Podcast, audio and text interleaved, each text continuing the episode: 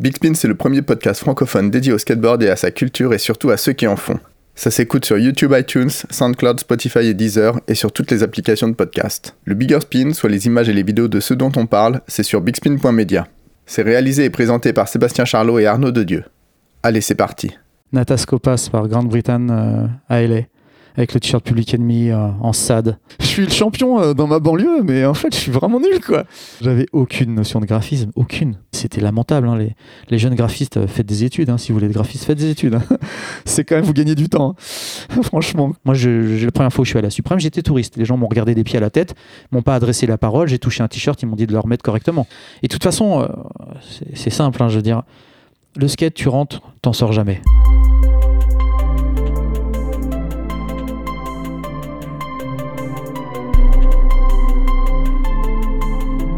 Aujourd'hui dans Big on est avec un invité spécial, un ami de très longue date avec qui on a remué le passé pendant une matinée. Il a découvert le skate dans les années 80 et c'est devenu une obsession jusqu'à aujourd'hui. Dans les années 90, on le retrouve dans le skate shop Street Machine à un moment où c'est là que ça se passe à Paris. Fin 97, c'est l'aventure Sugar qui commence, cofondée avec son cousin Benjamin Debert, où il débute officiellement sa carrière de graphiste. Entre temps, il y a eu le fanzine La Lettre, le magazine A5, des graphiques de board et tout un tas d'autres choses. Avec lui, on va parler skate, typographie, graphisme, Macintosh, Girl, Chocolate, New York, Nike, Nantes, cliché, suprême, logo, marque, travail et famille. On est avec Caldas, on est avec Seb Caldas, on est avec Sébastien Caldas. Big Spin Podcast.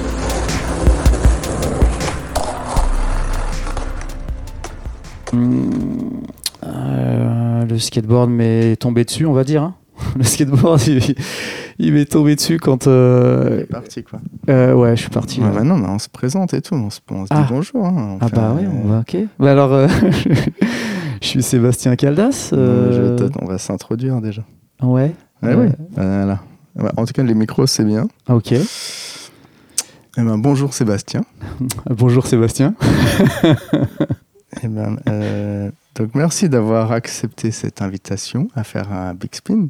Avec plaisir. De, m'inviter chez toi, à Nantes, après toutes ces années, après nos, nos, aventures. Nos aventures de 25 ans, même plus que ça, ouais. Carrément, ouais. Mm. On a travaillé ensemble, euh, j'ai été témoin de ton mariage, euh, on a eu des gros froids dans nos vies. Euh, et, et ça m'est quand même venu à l'idée, il n'y a pas si longtemps, mais quand même, il, a fait plein de choses dans le skate. Et est-ce que ce ne serait pas quelqu'un qui. On essaye, on essaye. Qui serait. Euh, qui pourrait raconter son histoire, sa longue histoire euh, avec le skateboard. Mm. Sachant donc que principalement, on, on, on, se souvient de toi, malgré tout, à Paris. comme euh, le graphiste de Sugar que tu as fondé avec, cofondé avec Benjamin Debert, qui est ton cousin. Exactement, exactement. Mais avant ça, le skate, ça remonte un peu plus loin. Ouais. Et donc, tu as fait beaucoup de skate. Et... J'en ai fait beaucoup, ouais. J'en ai fait. Euh, j'ai commencé en 1985, je pense. Euh, ouais. Donc, et puis j'ai arrêté, je crois, à la naissance de mon fils, euh, en, je crois en 99. Je m'étais fait mal au dos, euh, donc du coup j'ai arrêté, euh, ce qui était une erreur, mais bon, je le sais maintenant avec le recul, mais à cette époque-là, j'avais trop mal au dos pour continuer, donc du coup j'ai arrêté. Euh... 1985, comment commence le skate ah, D'où tu viens et... Alors, en fait, moi j'ai grandi en banlieue parisienne. Euh, comme, comme beaucoup de skateurs. Euh, et à cette époque-là, en fait, euh, bah, j'avais, je crois, 14 ans ou 15 ans, je crois, 14 ans. Et il fallait faire un peu de sport. mon beau-père, lui, voulait que je fasse du foot. Moi, je voulais pas.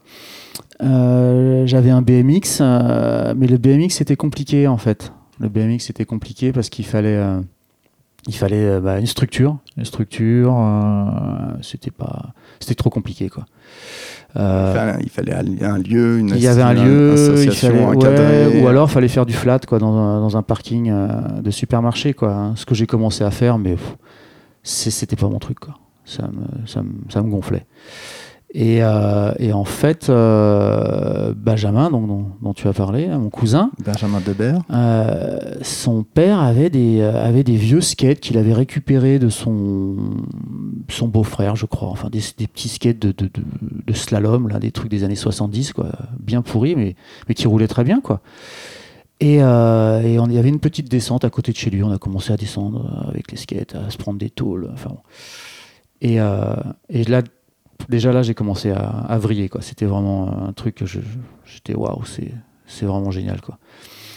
Et, euh, et comme je faisais pas grand chose à l'école, dans ma petite banlieue, là, mes parents, ils ont dit non, mais là, il connaît trop de monde là où il habite, on va l'envoyer à l'école à Paris. Et du coup, je me suis retrouvé à l'école à Paris. Et, euh, et mon frère avait eu euh, un skateboard à Noël.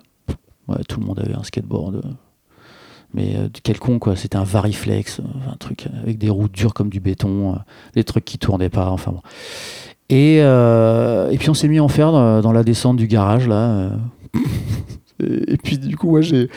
J'y ai pris goût vraiment quoi. J'y ai vraiment pris goût et c'est devenu en fait mon, moyen de locomotion. C'est-à-dire que comme j'allais à Paris en, en train et en métro, je prenais mon skate tout le temps quoi. Et, euh, et puis t'allais avec ton skate à l'école. Ouais, ouais, ouais. Très très vite en fait. Euh, alors là, pff, là c'est euh, la, violence. Là, t'arrives à Paris avec un skate, il y a des gens partout. euh, c'est waouh. Là, tu, tu, c'est une drôle d'expérience quoi. Tu renverses des mamies. Enfin bon. Tu t'excuses bien entendu, mais bon, c'est c'est un peu un peu sketchy quoi. Et euh, Ouais, tu viens d'une banlieue assez loin de Paris où, Ouais. où c'était quand même euh, Ouais. très très calme. C'était hyper calme, il y avait rien quoi. C'était c'était des villages, hein, c'était pas euh, c'était pas des cités. Enfin, t'avais des cités pavillonnaires, mais t'avais pas vraiment d'immeubles euh, où il fallait aller à Meaux, qui était une ville plus proche euh, de- du coin où j'étais quoi.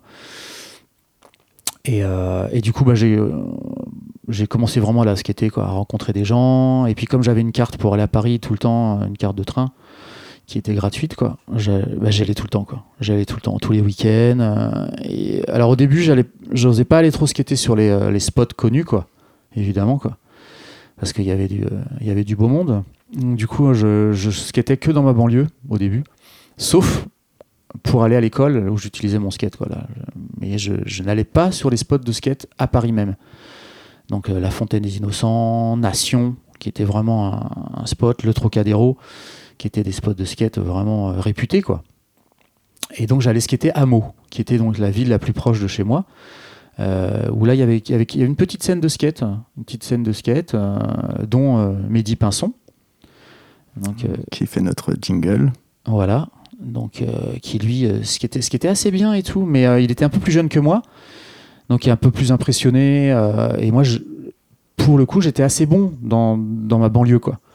J'étais, j'étais parmi les, euh, les plus anciens entre guillemets quoi, ceux qui commençaient vraiment à faire des gros haulières, euh, parce qu'à l'époque, bah, il y avait, c'était le début des haulières quoi. On parle de ça quoi, hein, en 85. euh, Il y avait quelques tricks. ouais. ah bah ouais, tu vois, moi j'ai les premières vidéos que j'ai vues, euh, c'est c'est des vidéos de contest aux États-Unis en, en VHS que les mecs de Chattanooga, qui est un magasin à Paris, vendaient sous sous le sous le comptoir quoi. Et ils nous vendaient des et donc ils avaient ils, en- ils copiaient des vidéos euh, hyper connues donc de, de contest euh, street style à- à Savannah Slama. Savannah Slama, des choses comme ça ouais. Et donc moi j'avais une cassette comme ça, mais qui était pourrie quoi, l'image était pourrie et tu voyais là-dedans les mecs qui faisaient il y avait euh, Ozoy, Eric Dressen qui faisaient que du tremplin en fait, que du Banks. Et, euh, et à côté de ça, tu avais Natas Copas et euh, Marc Gonzalez qui eux utilisaient les gradins du, lieu du contest pour faire des ollies, euh, des, des two-tail, euh, mais à, à la base de ollières quoi. Et genre moi j'étais là mais qu'est-ce que c'est que ce bordel quoi? Parce que dans ma banlieue il n'y avait pas de support, il n'y avait pas de magazine, il n'y avait rien quoi? Donc du coup on, découvrait euh, au travers de ces vidéos le, skate quoi. Moi j'étais c'est complètement fou. Et donc du coup bah, on commençait à s'entraîner sur les parkings à faire des, des. Et donc comme moi j'avais eu accès à ça, par un copain euh, qui m'avait passé cette vidéo, euh, bah, j'étais un petit peu en avance par rapport à mes copains de banlieue. Et, euh, et donc du coup on, s'est mis tous à skater, là, à skater de la même manière quoi, à faire des ollies, des lip slides, enfin vraiment faire du street. Et puis au bout d'un moment, j'ai commencé à être curieux. Je me suis dit, bah, hum, en fait, maintenant, j'étais pas mauvais en tremplin. On avait j'en avais construit avec un copain un, vieux Banks et qu'on emmenait comme dans la vidéo Animal Chin sur notre skate. Enfin bon, c'était complètement délirant, quoi. Et, et donc moi j'ai dit, bah, je, j'ai envie d'aller, j'ai envie d'aller skater à Paris, vraiment, quoi, sur les lieux, quoi. Et donc j'ai commencé à aller au Trocadéro, où là il y avait Bamba, Eric Aubré, qui a travaillé à Street Machine après, quoi.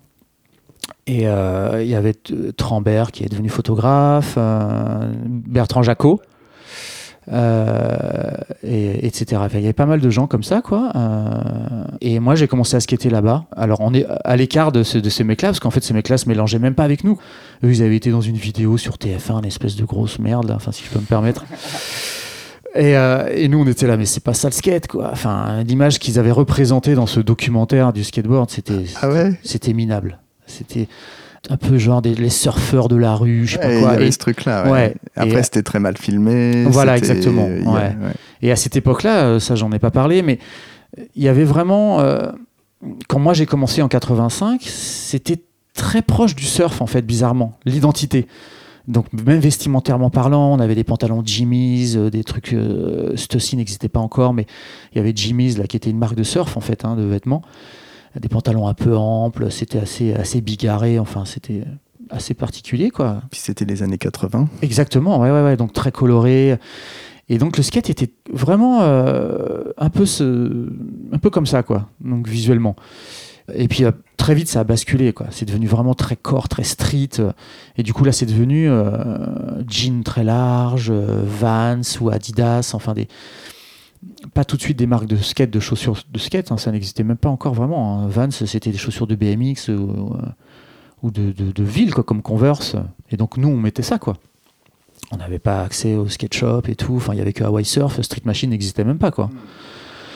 Euh, et d'ailleurs, là, il y avait les, des converses de basket. Il, fallait mettre des chaussures montantes voilà, plutôt. Ouais. donc soit des Nike. Euh, les premières Jordan. Euh, non, bah. non, parce que Jordan c'est 95. Les premières Jordan vendues en France c'est 95. Mais dans un Surface là, spécial skate, qui qu'il a les rouges, blancs ouais, et mais parce qu'il avait voyagé. Ah oui, il oui, les oui. A, il les a pas eu en France. Il n'y en avait pas en France. Ouais. Mais les gens, on c'était ce type de chaussures qu'on mettait. Jordan 1, euh, Converse euh, en cuir de basket, comme Natas. Noir, là, avec des Celtics Boston euh, déclinés en équipe de basket. Ou des Nike Vandal ou des choses comme ça. Mais ça, c'était voilà, c'était difficile à trouver. Il y en avait très, très, très peu. Très peu. Quand tu en avais, c'est que tu avais voyagé aux États-Unis, que tes parents avaient un peu de sous, et... ou en Angleterre, et encore, je ne sais même pas qu'en Angleterre, il y en avait. Donc moi, j'ai, ouais, je me suis dit, bah, maintenant, je, je pense avoir un petit niveau pour aller au, au Trocadéro. Et le Trocadéro m'a pas vraiment plu. J'y allais euh, assez régulièrement, mais euh, à un moment, je me demande si. Euh, je sais pas comment je suis allé là-bas. En fait, très rapidement, je suis à la Nation. C'était pas très loin de mon école. moi, j'étais près du Père Lachaise. Et, et Nation, il y avait une petite place. Ils avaient un Banks. Et, euh, ouais, c'est parce que ça se quittait au niveau des colonnes. Exactement. Mais il y avait vraiment rien. Rien. C'était une esplanade et il y avait un banc, on avait une palette et euh, un banks. Et on faisait du banks, quoi. Sans discontinuer, quoi. Et bon, ça, moi, je me débrouillais hyper bien. Sans prétention aucune, hein, mais vraiment, j'étais, je me débrouillais bien. Et c'est ce qui d'ailleurs m'a payé, enfin m'a valu euh, ce mal de dos aussi prononcé quoi. Parce que bah, on retombait sur le plat quoi. Les années de banque euh, catastrophe quoi. Ça faut pas faire hein. ça c'est déconseillé quoi. Mais euh, aller très haut et retomber ah très fort très non, non. Ça c'est vraiment une cochonnerie quoi. Ou alors faut être vraiment très musclé et très sportif quoi. Mais et donc du coup moi j'allais à Nation. J'allais à Nation et c'était assez particulier. Les mecs étaient pas très sympas. Il y avait Stéphane Larence qui skatait souvent là-bas donc lui, il parlait à personne, ça c'est simple. Il était déjà mais extrêmement fort, mais vraiment quoi. Il était mais hyper fort quoi. Il, faisait des ollies de cinglés et lui, il utilisait le tremplin vraiment en ollie. C'est-à-dire que nous, euh, on utilisait le tremplin euh, avec la vitesse. Et c'est la vitesse qui nous permettait de catcher, euh, enfin de, tenir la planche pour faire une figure diverse. Enfin, il y avait plein de figures hein, déjà. En fait, on faisait pas ce ollie qu'aujourd'hui, bah, les jeunes, ils utilisent un Banks, ils font un ollie quoi même s'ils font un catch en suivant, le catch vient en suivant. Il est après le holly, quoi. Et nous, c'était pas le cas. C'est-à-dire qu'on catchait dans la courbe le skate et ensuite on se propulsait euh, avec la vitesse et, avec la détente un peu, quoi. Et Stéphane, lui, euh, il était. Euh, ah ouais, non, lui, c'était un martien, quoi. Lui, il faisait des 3-6 frontes en holly, quoi, sur le banks, quoi. Ce qui était, ce qui est sans catch. Hein. C'était, non, c'était du délire, quoi. C'était vraiment. Euh, et en même temps, hyper motivant, quoi. Parce que tu voyais un gars comme ça et tu dis, ah ouais, mais en fait, je suis, je suis nul, quoi. je suis le champion euh, dans ma banlieue, mais en fait, je suis vraiment nul, quoi. Je pense que cette réflexion, il y a beaucoup, beaucoup de gens qui se l'ont faite. Euh, ouais, mais c'est, c'est, c'est génial, en fait. Parce que, effectivement, c'est frustrant, mais tu, tu dis, ah ouais, en, en, fait, tu remets un peu les pendules à l'heure, quoi. Tu dis, ah ok, ok, c'est ça le niveau. Et euh, il, faut, il, faut, il faut skater plus, quoi. Il faut skater plus. Euh, bon, déjà, je foutais rien à l'école, donc ça, c'est pas grave, quoi. Donc, je me suis mis à skater de plus en plus souvent, quoi. Et, euh, et rapidement, je suis allé à la fontaine. La fontaine des innocents, donc au Hall, qui était tout en marbre. Enfin, c'était vraiment, c'était mon spot. Qui, est toujours. Qui est toujours, ouais, ouais. ouais. Ça se de temps en temps ouais. Moi, c'était mon spot préféré, vraiment qui reste un très bon spot. C'est incroyable, quoi. C'était et plus technique que ce qu'on imagine parce que les curbs, euh, donc qui étaient déjà hauts pour l'époque, ceux de l'extérieur, euh, sont en fait euh, le rayon, en fait l'angle où tu vas faire tes grinds est très prononcé. Donc pour vraiment bien tenir un grind, il faut, faut vraiment bien te poser. Enfin, c'est pas si, c'était pas si simple que ça à l'époque en lip slide ou en front side ou backside, c'était. Il glissait beaucoup en plus. Mais en test slide, par exemple, test slide, c'était, c'était vraiment difficile parce que tu avais peu de surface pour poser ton, ton tail. Mmh, ils, sont très arrondis. Ah ouais, ouais, ouais, très très arrondis. Mais il y avait vraiment euh, plein de possibilités. C'était euh, et curieusement, euh, après coup, hein, parce qu'à l'époque, moi je me rendais pas compte, mais c'était plus un, esprit de skate new-yorkais pour moi. Parce que si tu prenais ta, ta prise d'élan à l'extérieur de la fontaine, c'était des pavés. Ça roulait hyper mal, quoi. Euh, et, moi, j'avais jamais skaté des, des, spots comme ça. Je veux dire, le, Trocadéro, c'était un goudron, un macadam euh, typique parisien qui est très lisse, très roulant. Le euh, Nation, pareil, c'était hyper roulant. Et là, tu arrivais sur un spot où, quand tu étais à l'intérieur de la fontaine, c'était du marbre, alors là, royal, quoi. Mais c'était magnifique, quoi. Mais quand tu étais à l'extérieur, donc quand tu voulais rentrer dans la fontaine, donc la passer en roulis, faire des figures diverses et variées, là, ça roulait hyper mal. Et on avait des, des petits trous, quoi très rapidement, en fait. On avait déjà, euh, on commençait à avoir des petits traux, quoi. dès début 90, ah ouais, ah ouais, ouais, ça, ouais, ouais, ça, ça, se réduisait.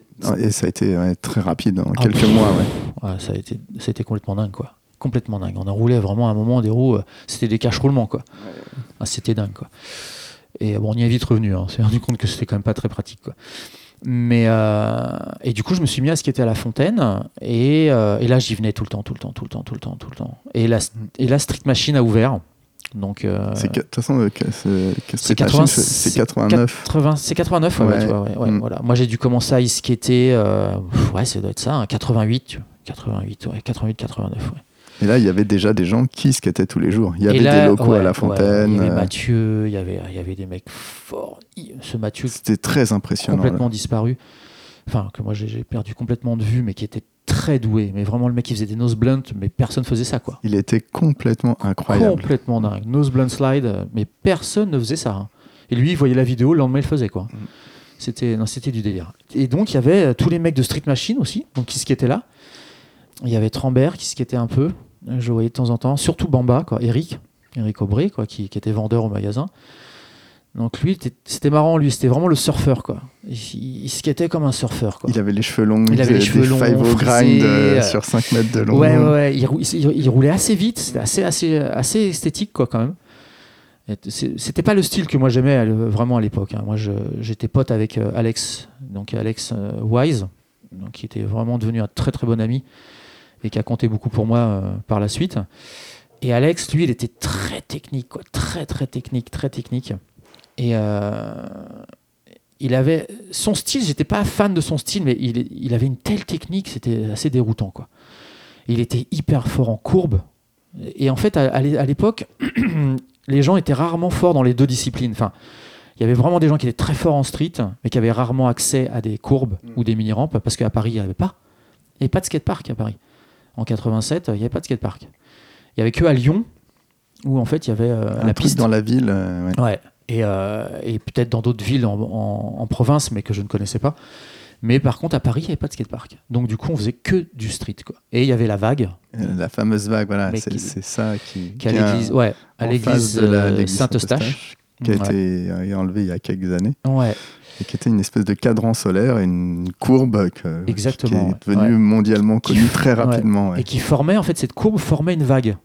Donc elle partait de 40 cm de haut et elle finissait quasi oververte à, je sais pas, 1m50, 1m30 de haut, quoi qui était mais très rade hein, quand on la prenait à l'extrémité euh, gauche. En, montée. En montée, c'était c'était très technique. Pareil, c'était des pavés. Enfin bon, c'était oh, c'était très difficile à skater quoi.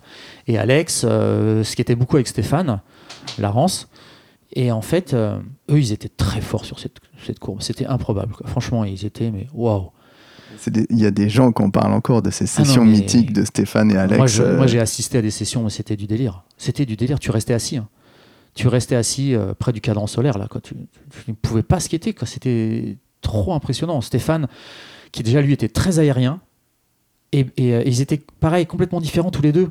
C'est-à-dire que euh, Alex, lui, faisait des, tricks, mais hyper techniques, des espèces tricoté, de, des tricots, des espèces de flips, no, no speak, enfin des, des, trucs improbables. Enfin, vraiment des, choses en reverse. Enfin, ça tournait dans tous les sens. C'était improbable. Il avait le déhanché euh, facile. Des, ouais, des body varioles partout. Des...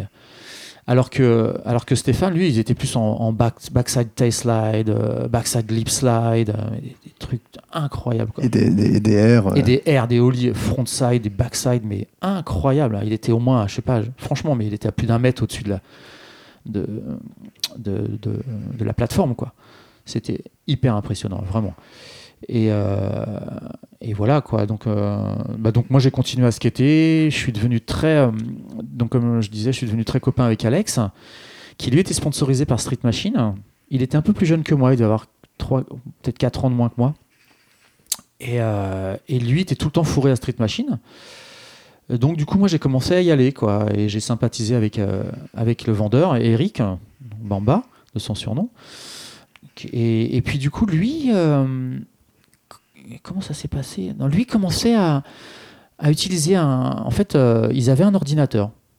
Ils avaient le, patron qui s'appelle Tobias Lott, euh, danois. Il avait un, il, était féru d'ordinateurs, de, de, gadgets un peu en tout genre. Un petit peu geek, comme on pourrait dire. Un, ouais, c'était un peu un geek, mais qui avait en fait un ordinateur Apple à l'époque qui coûtait mais une fortune. Donc c'était en francs, je crois que ça coûtait 40 000 francs ou quelque chose comme ça. Ce qui, franchement. C'était quoi comme modèle? Un Quadra 700, il avait. C'était mais vraiment la Rolls Royce quoi. C'était les gens en infographie utilisaient ça, les professionnels quoi. Lui il avait ça quoi chez, chez lui quoi. Et euh, nous, on était comme des dingues, quoi. Et euh, à cette époque-là, en fait, moi, je. Euh, il faut, revenir un tout petit peu en arrière, mais je lisais beaucoup de magazines. Parce que ben, à l'époque, il n'y avait pas d'internet, hein. c'est quand même quoi. Il y avait, y avait même pas six chaînes de télé, ça se trouve. C'est ça. Il y avait, il y avait la 5, la 6 n'existait même pas encore. Et du coup, en fait, on allait en pèlerinage régulièrement à Street Machine acheter Transworld qui coûtait une fortune quoi. 40, ça coûtait 40 francs à l'époque. Ça coûtait 40 francs, ouais. Ouais, donc franchement, tu peux dire que ça, devait coûter 40 euros quoi. moi, je, je, dirais que ça vaut 30, 30 euros quoi. En fait. Ouais, parce que c'était très très cher, ouais. Ouais, c'était hyper cher. Hallucinant, on achetait des magazines à 40 francs. Ouais. Et, vraiment, euh, c'était euh, c'était énorme. Enfin, moi, j'en achetais parce que c'était c'était nourrissant, c'était des bibles, hein. c'était énorme. les pubs étaient autant du rédactionnel que l'intérieur. c'était des vrais catalogues, ah il y avait 300 pages. Ah, c'était les années où c'était très très épais. c'était des pavés et euh, très très dense. Euh, et, c'était nécessaire pour nous, quoi, parce qu'en fait, euh, il y avait peu de vidéos, c'est pareil, quoi, hein. peu de vidéos qui sortaient. si on avait deux par an ou trois par an, c'était bien le bout du monde. Et du coup, les magazines, euh, on a commencé à les décortiquer avec Benjamin, euh, parce qu'on se voyait régulièrement. Benjamin, lui, a commencé à skater en fait euh, peut-être deux ans après moi. Hum, il a trouvé ça sympa, il s'y est mis, et puis du coup, on faisait nos... lui, il était devenu étudiant à Paris. Du coup, on allait skater, je l'emmenais sur les spots, on skatait tous les deux, quoi. Et on passait beaucoup de temps bah, ouais, à bouquiner. donc lui était en fac, donc il maîtrisait mieux l'anglais, parce que moi j'étais vraiment nul, quoi. Donc moi, je, me, je regardais la mise en page, les, photos, euh, et j'essayais de comprendre les textes euh, tant bien que mal. Quoi. Donc les interviews, c'était moins difficile, quoi, mais les articles, purement articles, là, c'était la galère. Quoi. Je comprenais que dalle. Quoi. Mais bon, c'était pas grave. Quoi. Les photos étaient là, elle parlait d'elle-même. Et là, tu as des souvenirs précis de voilà, ce qui te marque dans le skateboard par rapport au reste, visuellement en tout cas, ou dans ces magazines? Par rapport à un transfert où il y avait aussi Trasher, mais ouais, tu évoques tout de suite Transform. quoi, alors pas... En fait, ouais, bah c'est intéressant la question que tu poses parce que, en fait, euh, il faut savoir qu'à l'époque, Trasher, c'était euh, moitié noir et blanc, moitié couleur. Le papier était d'une qualité mais exécrable. C'était vraiment euh, pire que les premiers Sugar. C'est tout fin, tout fin. C'était tout fin. C'était et c'était vraiment punk en fait. Et euh, je, moi, je m'identifiais pas euh, là-dedans. Quoi. Je, c'était pas un skate que j'aimais beaucoup. J'aimais plus le côté un peu technique. Euh, et j'étais plus le côté glacé, je dirais, de, de Transworld, quoi, qui était vraiment la mise en page était vraiment plus belle, plus travaillée. Je me rappelle plus du, du graphiste qui était qui était vraiment pas mauvais. C'était Carson, non? Ouais, je crois que euh... Ah, exact, exact, exact. ouais, c'était Carson au début. Moi, j'ai appris que c'est Carson parce que c'est un truc que tu. Mais lui, c'était pas le meilleur. Il y a eu une personne après ah lui ah, qui était excellent. Oh, c'est Gary Davis. il était directeur artistique et rédacteur. Si important que ça, mais quand même. En tout cas, moi, ça comptait beaucoup. J'aimais beaucoup la mise en page de Transworld.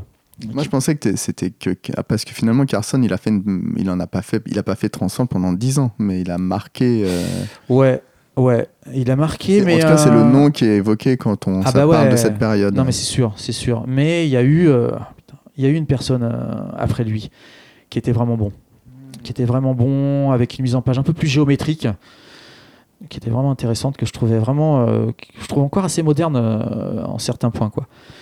Et donc du coup, moi, je, je, parle plus de transfert parce que ça me parlait vraiment plus, quoi, le skate et tout. Et puis les premiers que j'ai vus, il y avait du Eric Dressen, il y avait du Natas c'était c'était hallucinant quoi les photos euh, c'était Grande-Bretagne hein. euh, Bretagne pardon.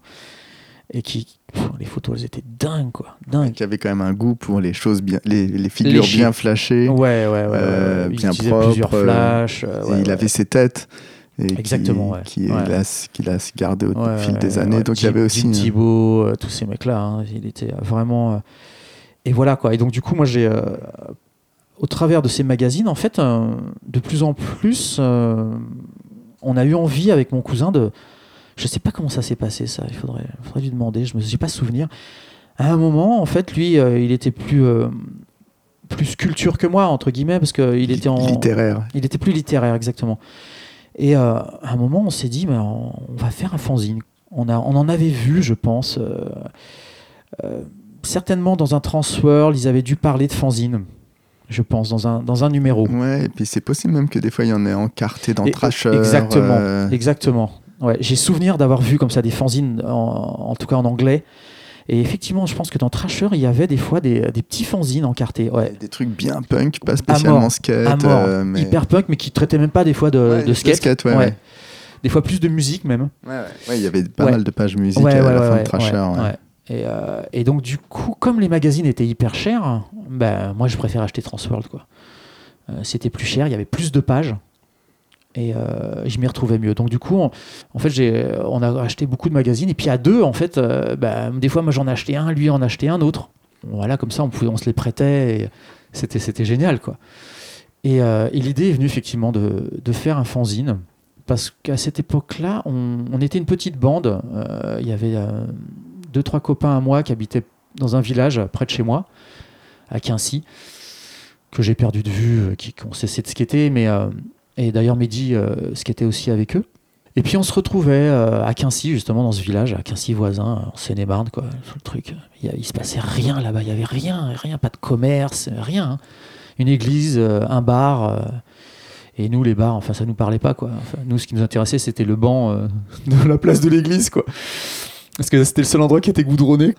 Enfin bon. Et, euh, du coup, on se retrouvait euh, le soir à discuter comme ça de skate, à regarder des vidéos, parce que bah, comme on était nombreux, euh, bah, certains avaient une vidéo que l'autre n'avait pas. Et le, le, fanzine est né comme ça. Et donc, ça s'appelait La Lettre. et donc, moi, en parallèle, je skatais tout le temps bah, à Paris. J'allais à l'école à Paris, je voyais Alex.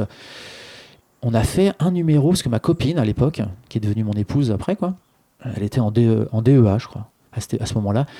Et en fait, euh, elle avait euh, des, textes à fournir euh, tapés. Et donc, elle s'était acheté un, petit Mac, un classique 2, petit Mac en noir et blanc, où on pouvait faire tourner Quark Express, qui était mais Quark Express, ça parle à personne, mais c'était en fait une application de PAO, donc de mise en page, qui aujourd'hui est remplacée par ce qu'on appelle InDesign, enfin, qui certainement les jeunes connaissent un peu mieux.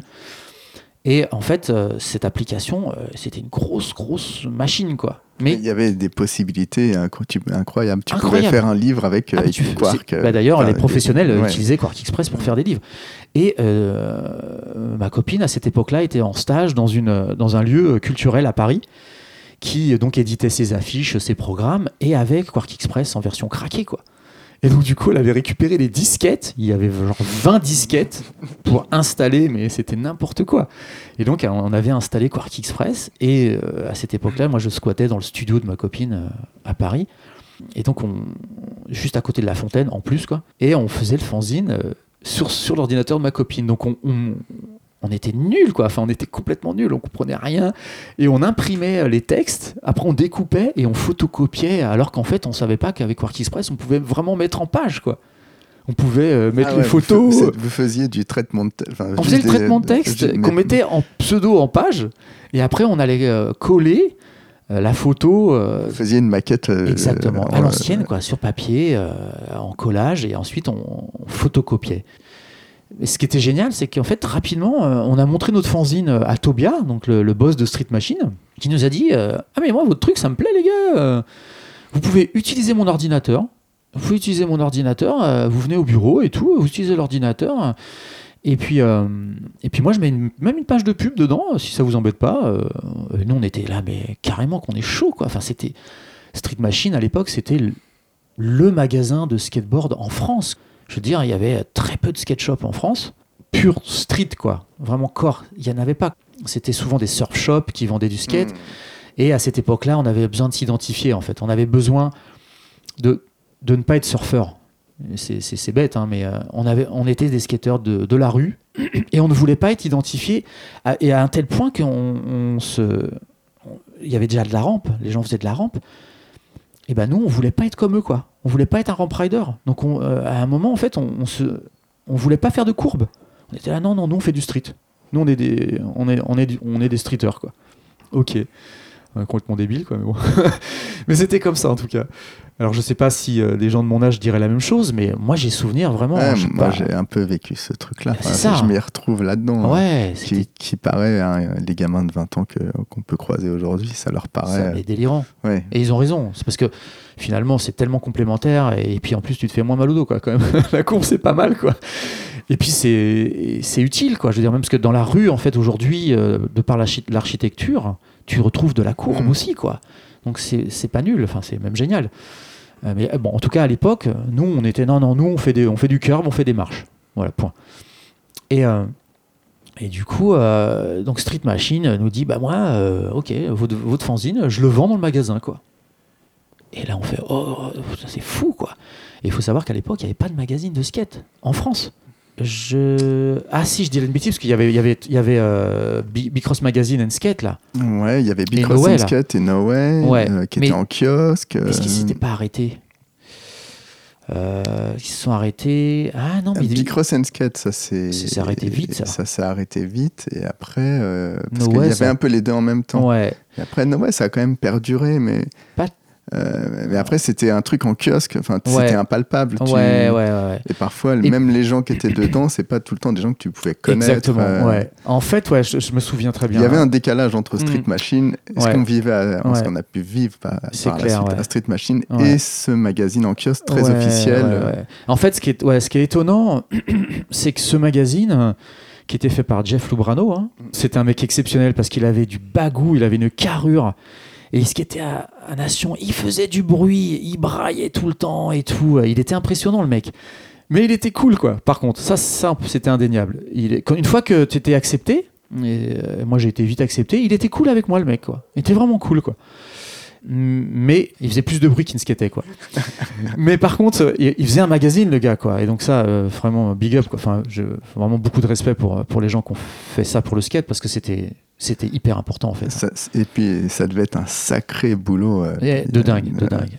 Et, en fait, moi, ce magazine-là, je, je, je, vais le dire, hein, je, je l'achetais pas, je le volais quoi. Je le volais en kiosque euh, parce que bah, déjà j'avais pas de sous pour. Et je voulais pas mettre des thunes là-dedans, c'est con, hein, mais le magazine je le trouvais pas bien. Je le trouvais pas bien, il me parlait pas. Il, il parlait de skateurs qui faisaient souvent beaucoup de courbes quand même. Euh, je me Bah, souviens. C'était lié à un moment Ouais. à, la Fédé, aux, aux événements. C'est ça, ouais, Donc, vachement. des ouais. Français qui sont dans le circuit des contests. et Complètement. que- Et, ça, nous, des on rejetait que- totalement. tu voyais jamais ces mecs-là à Street Machine. et puis nous, on le rejetait, en fait. Parce qu'au début, il y avait pas mal d'Américains. Et donc, euh, on était. on- Il y avait- y avait- Mais c'est intéressant parce que j'avais pas. Il y avait eu Jason Lee et tout. Mm. hein.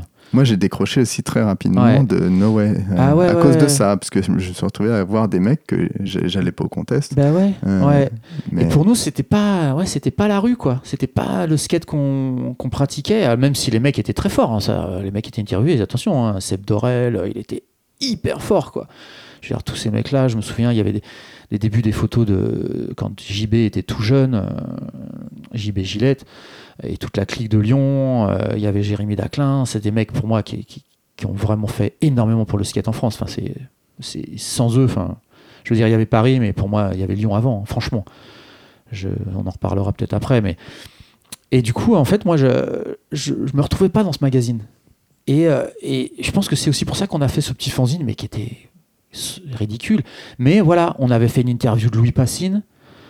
D'ailleurs, euh, ah, ça c'est une histoire de fou, putain. Mais il est pas sorti celui avec lui. Mais ouais, tu sais pourquoi? En fait, euh, je m'entendais bien avec Lupa et, euh, et mon cousin m'avait dit bah vas-y, tu fais l'interview quoi. Fais l'interview, je te donne le petit euh, petit magnéto et puis tu et en fait, je l'ai pas mis en route, je l'ai pas enregistré.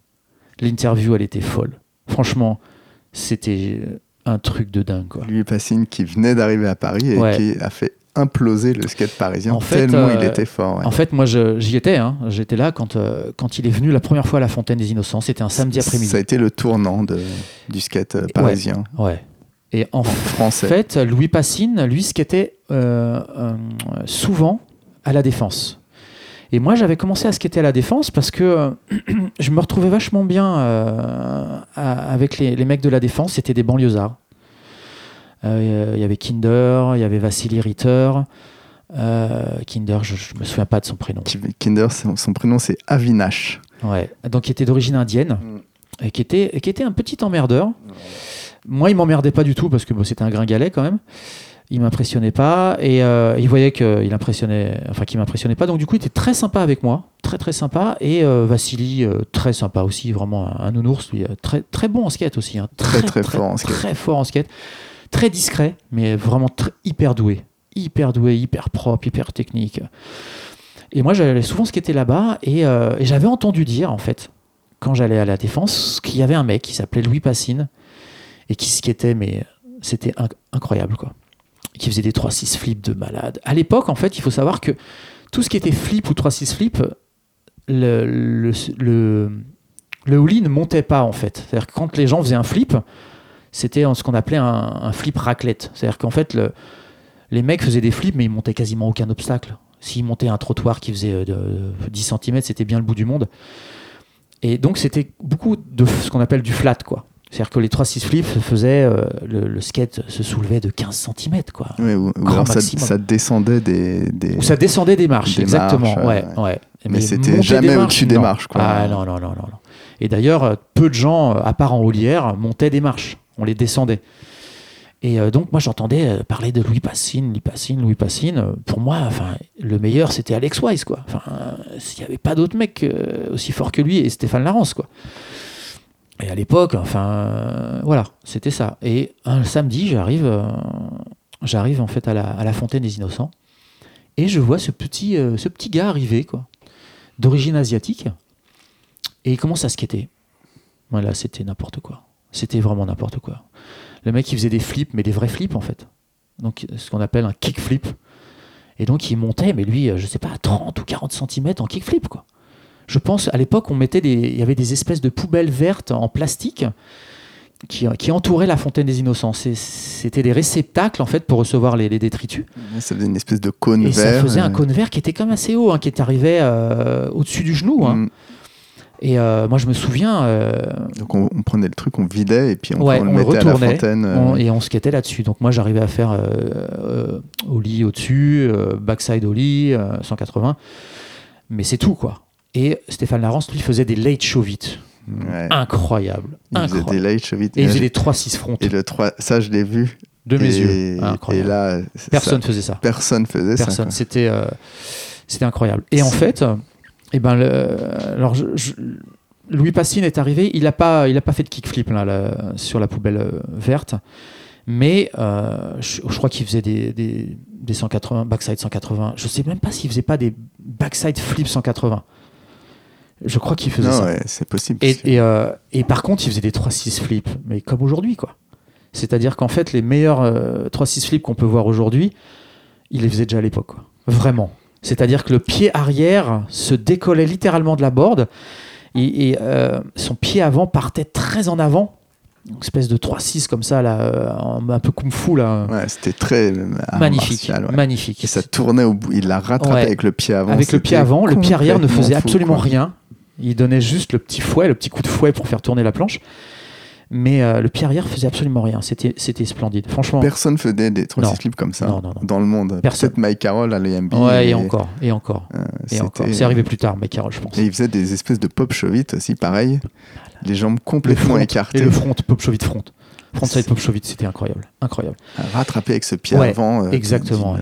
Et la planche restait mais droite. Enfin, c'était non, c'était incroyable, vraiment incroyable. Et euh, je sais plus pourquoi je parle de lui. euh, Ces interviews, l'interview que tu as ratée de ce Exactement. Oh Et mon ce-. Mon ce Dieu, changement mon Dieu. dans le, dans le skate. euh, Ouais, exactement. Et donc, du coup, euh, donc moi, on avait dit, ouais, euh, bah, Benjamin m'avait dit, bah, fais l'interview de, de, de Louis Pa et tout. Donc, moi, j'avais dit, bah, aucun problème. Et donc, effectivement, j'ai rien enregistré.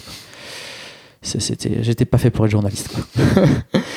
et, euh, Et Après, donc à la machine, là, tu te formes plus sur et, et du coup, Express ouais, ou- effectivement, euh, ou tu, et en tu bosses parallèle. avec Alex Ah non, en fait, pas tout de suite. En fait, là, en parallèle, euh, Bamba m'avait fait euh, bosser à Street Machine le samedi, euh, parce que le- ils avaient ouvert le deuxième magasin. Donc, ils avaient besoin de monde. Il y avait encore le, le petit magasin qui était un couloir, le premier magasin Street Machine, Le mythique, le mythique, un rue Bayeul. Euh, celui des, des photos des pubs, euh, ouais, exactement, ouais, tout à fait. avec le macadam par terre. Ouais, ouais, ouais, qui était vraiment euh, un couloir. hein. C'était très étroit, mais il y avait une vie là-dedans. Enfin, les vendeurs étaient odieux. C'était mais incroyable, incroyable.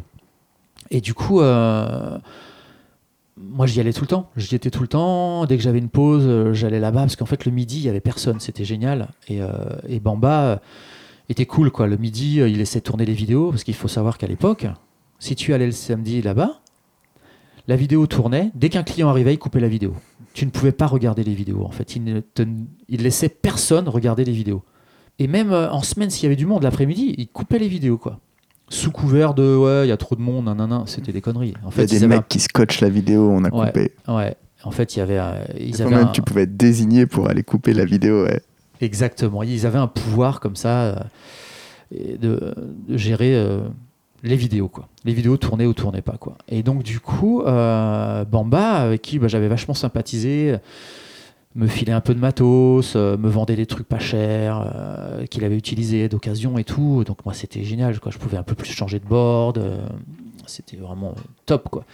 Et puis, il était sympa, il était hyper cultivé, il connaissait plein de trucs. euh, Il était dans la vie parisienne, les Ouais, concerts. ouais, ouais, il kiffait la musique. Moi, je kiffais vachement la musique parce que bah, ouais, la musique était hyper importante à l'époque, hein, au travers des vidéos de skate et tout. Enfin, on était des, des, des geeks quoi, de la musique, hein, vraiment. hein. Enfin, on, on dépiotait les. On n'avait pas de Shazam hein, à l'époque. On regardait les crédits, euh, Ah, on, fou. on faisait pause et Mais grave, on était obligé de faire pause avec la VHS et des fois, si tu pouvais pas lire, c'était tout flou et tout.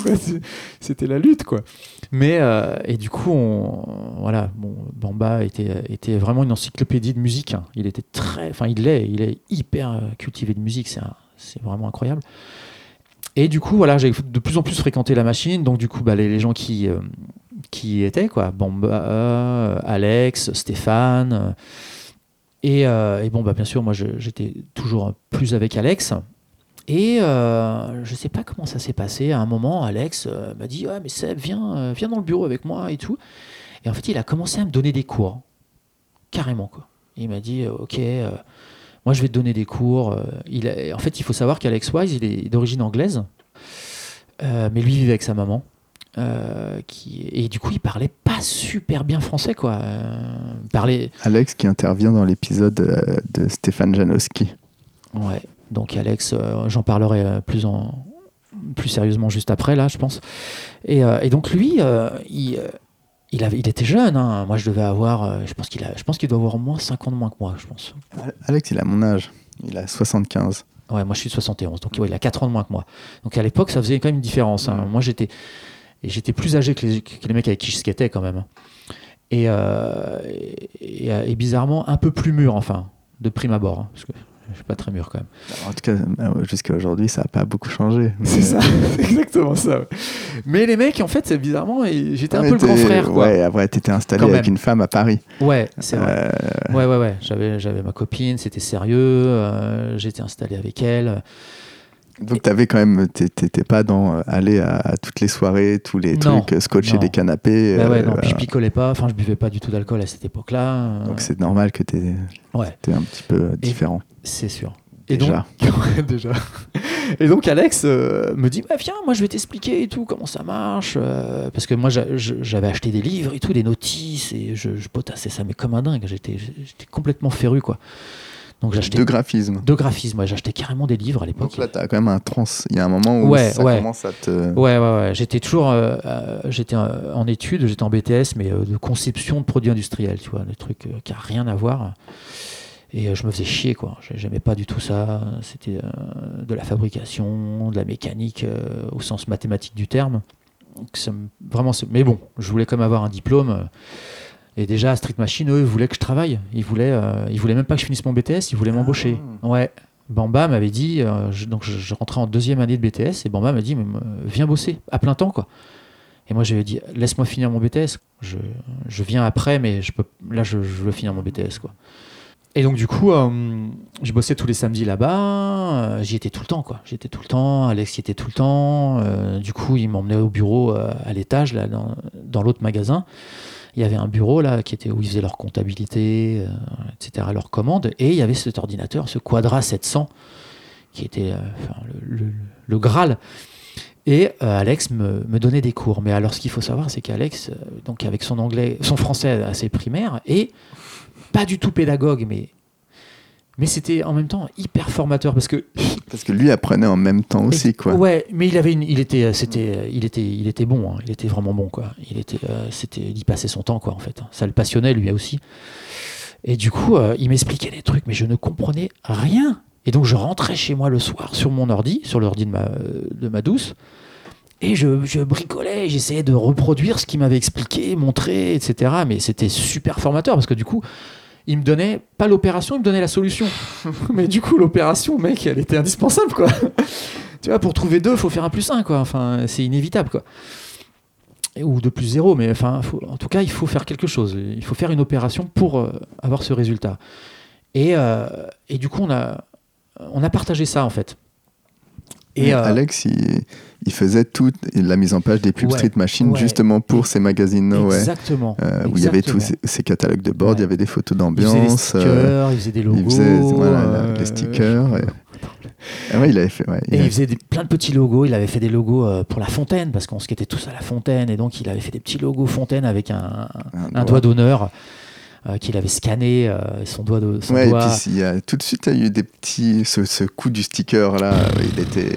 Il, a eu- il, a, scandé. il a fait des petits Ouais, coups euh, ouais, graphiques très Ah différents. ouais. Très fort, très fort. Et puis, et puis voilà, tout le monde voulait faire partie de Street Machine. hein. C'était, franchement, à cette époque-là, moi, je, je me rendais pas compte que c'était, euh, Hmm.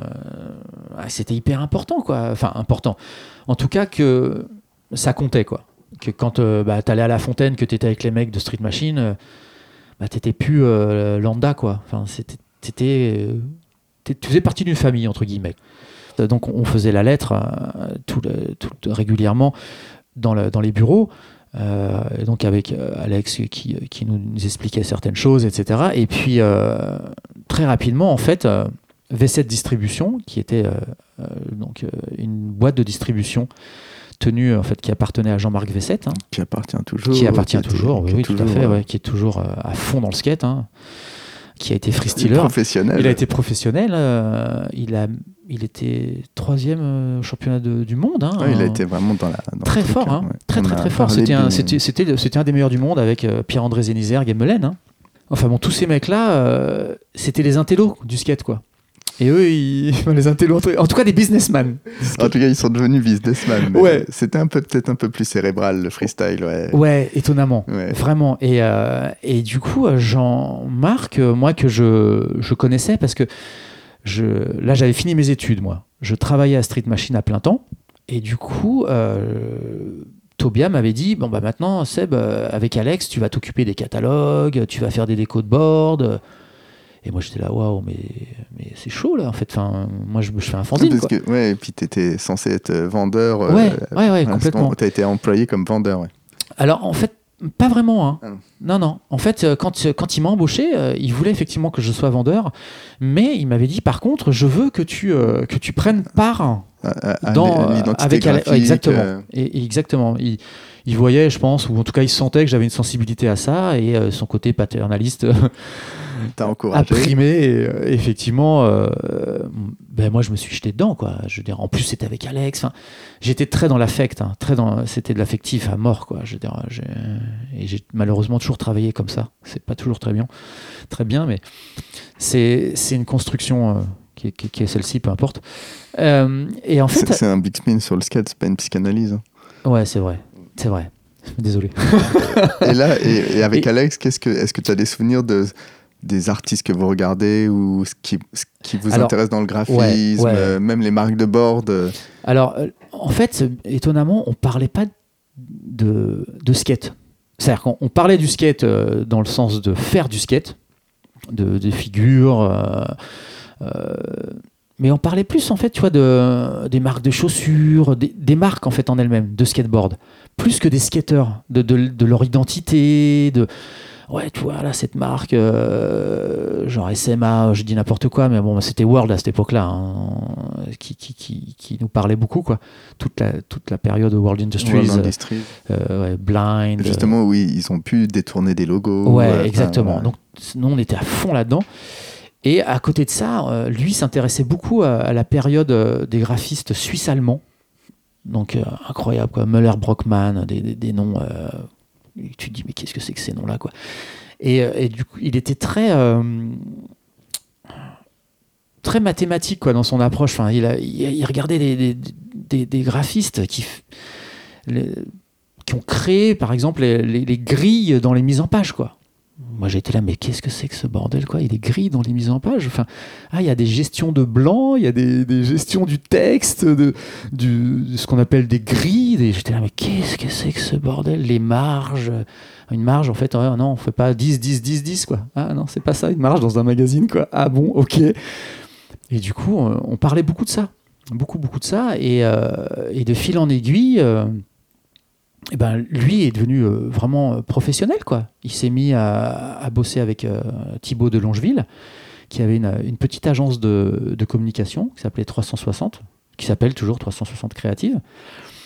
Et euh, ce Thibaut de Longeville, lui, il, avait, il bossait avec Alex, donc Alex Wise, et Mode2, le, le graphiste. graffeur. le, le graphiste, le graffeur, le très très grand graffeur, mode tout quoi. Donc, euh, donc moi j'ai commencé pareil à aller dans les bureaux euh, de 360 où il y avait euh, mode tout euh, qui était là, toute la scène du rap français qui Voilà, passait. Ils ont fait des- la, la signalétique et les visuels pour Ouais, énormément d'artistes français. de- de- Énormément. Alex qui a fait la pochette de euh, 95-200 de Ministère Hammer. Ouais, 113. Euh, et après, il a fait 113. 113. ouais, et- ouais, ouais, ouais.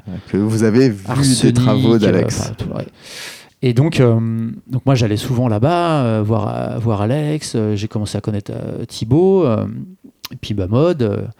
et moi, Mode, c'était c'était genre un dieu, quoi. Le mec, il taguait, il taguait dans les rues de Paris. C'était magnifique, c'était de la calligraphie, quoi. Genre tous les autres, ils étaient pour moi, ils étaient nuls, quoi. Enfin, lui, il était, c'était incroyable. C'est, tu vois, tu reconnaissais, c'est- c'est- il Ouais. était vraiment identifiable. Oh, c'était magnifique, magnifique. Et proche de la machine, donc ses dessins Et- se retrouvaient. Exactement, les- sur des pubs. Littéralement, il, il- il faisait des dessins euh, pour les pubs Street Machine. euh, Il faisait des couvertures de No Way.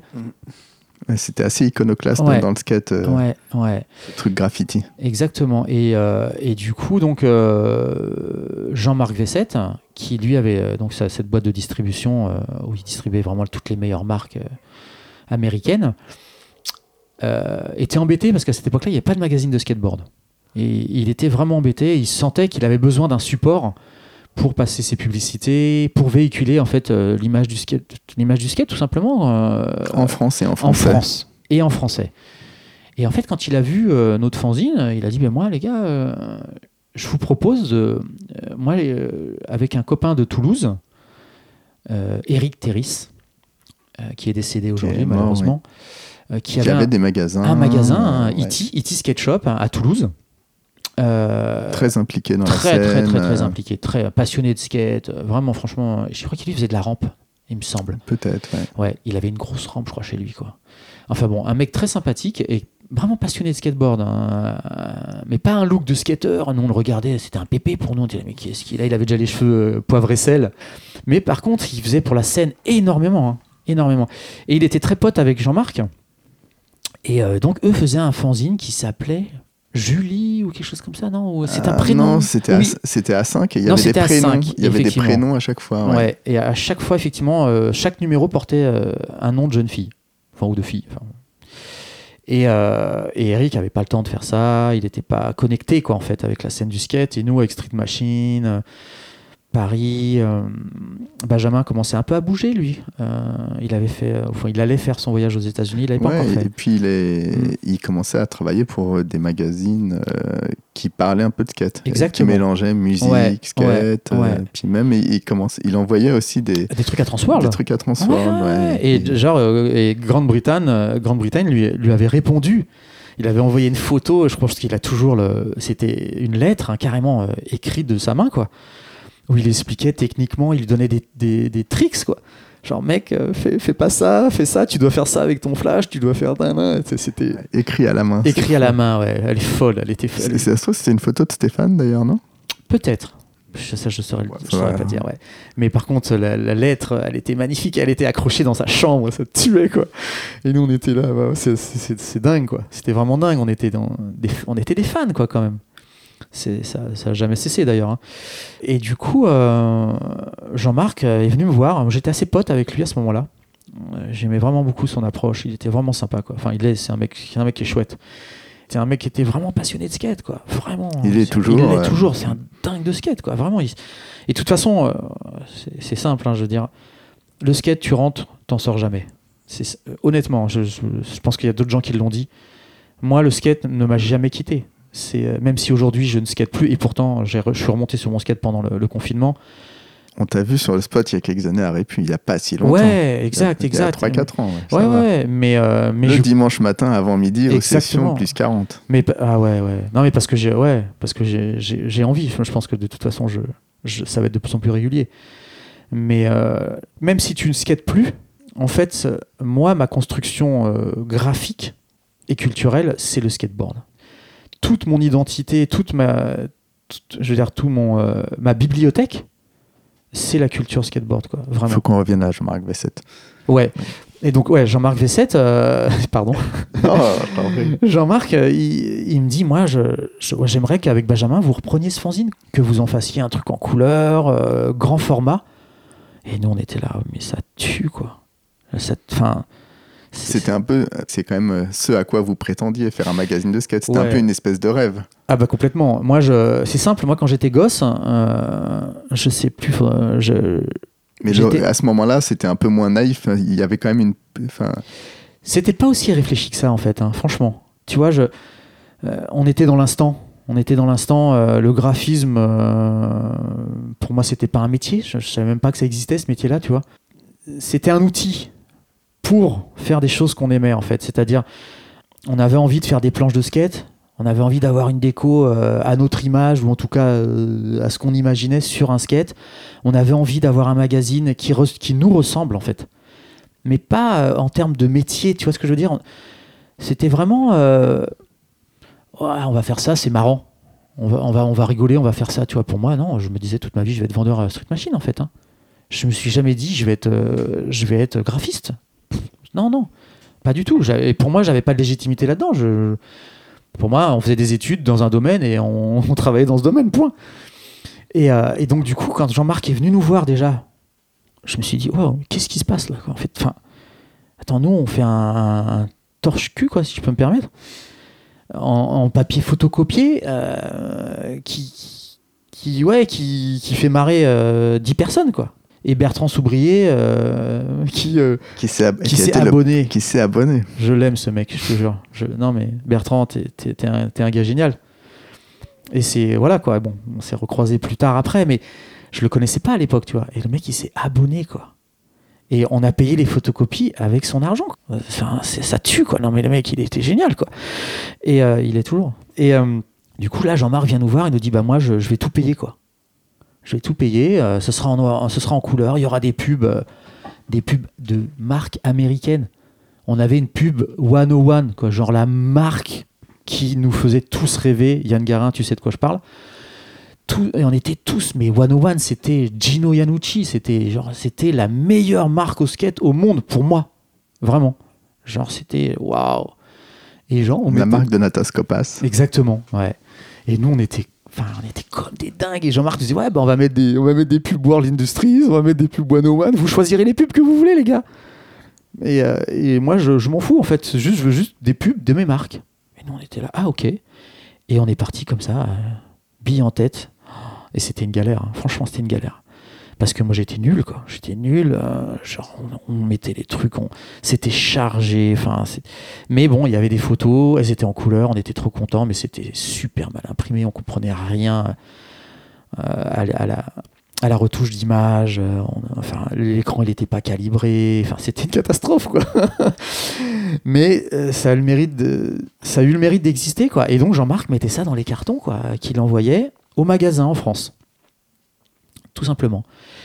Et euh, très rapidement, en fait, je crois qu'on a fait euh, Deux numéros. deux ou trois ouais, numéros, ouais. ouais. ouais.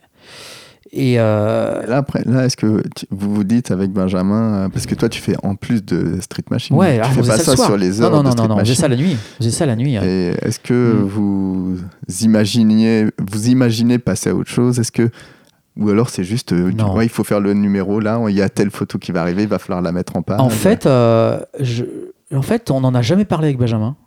En tout cas, moi, je me suis jamais dit, euh, je vais faire un magazine de skate, en fait.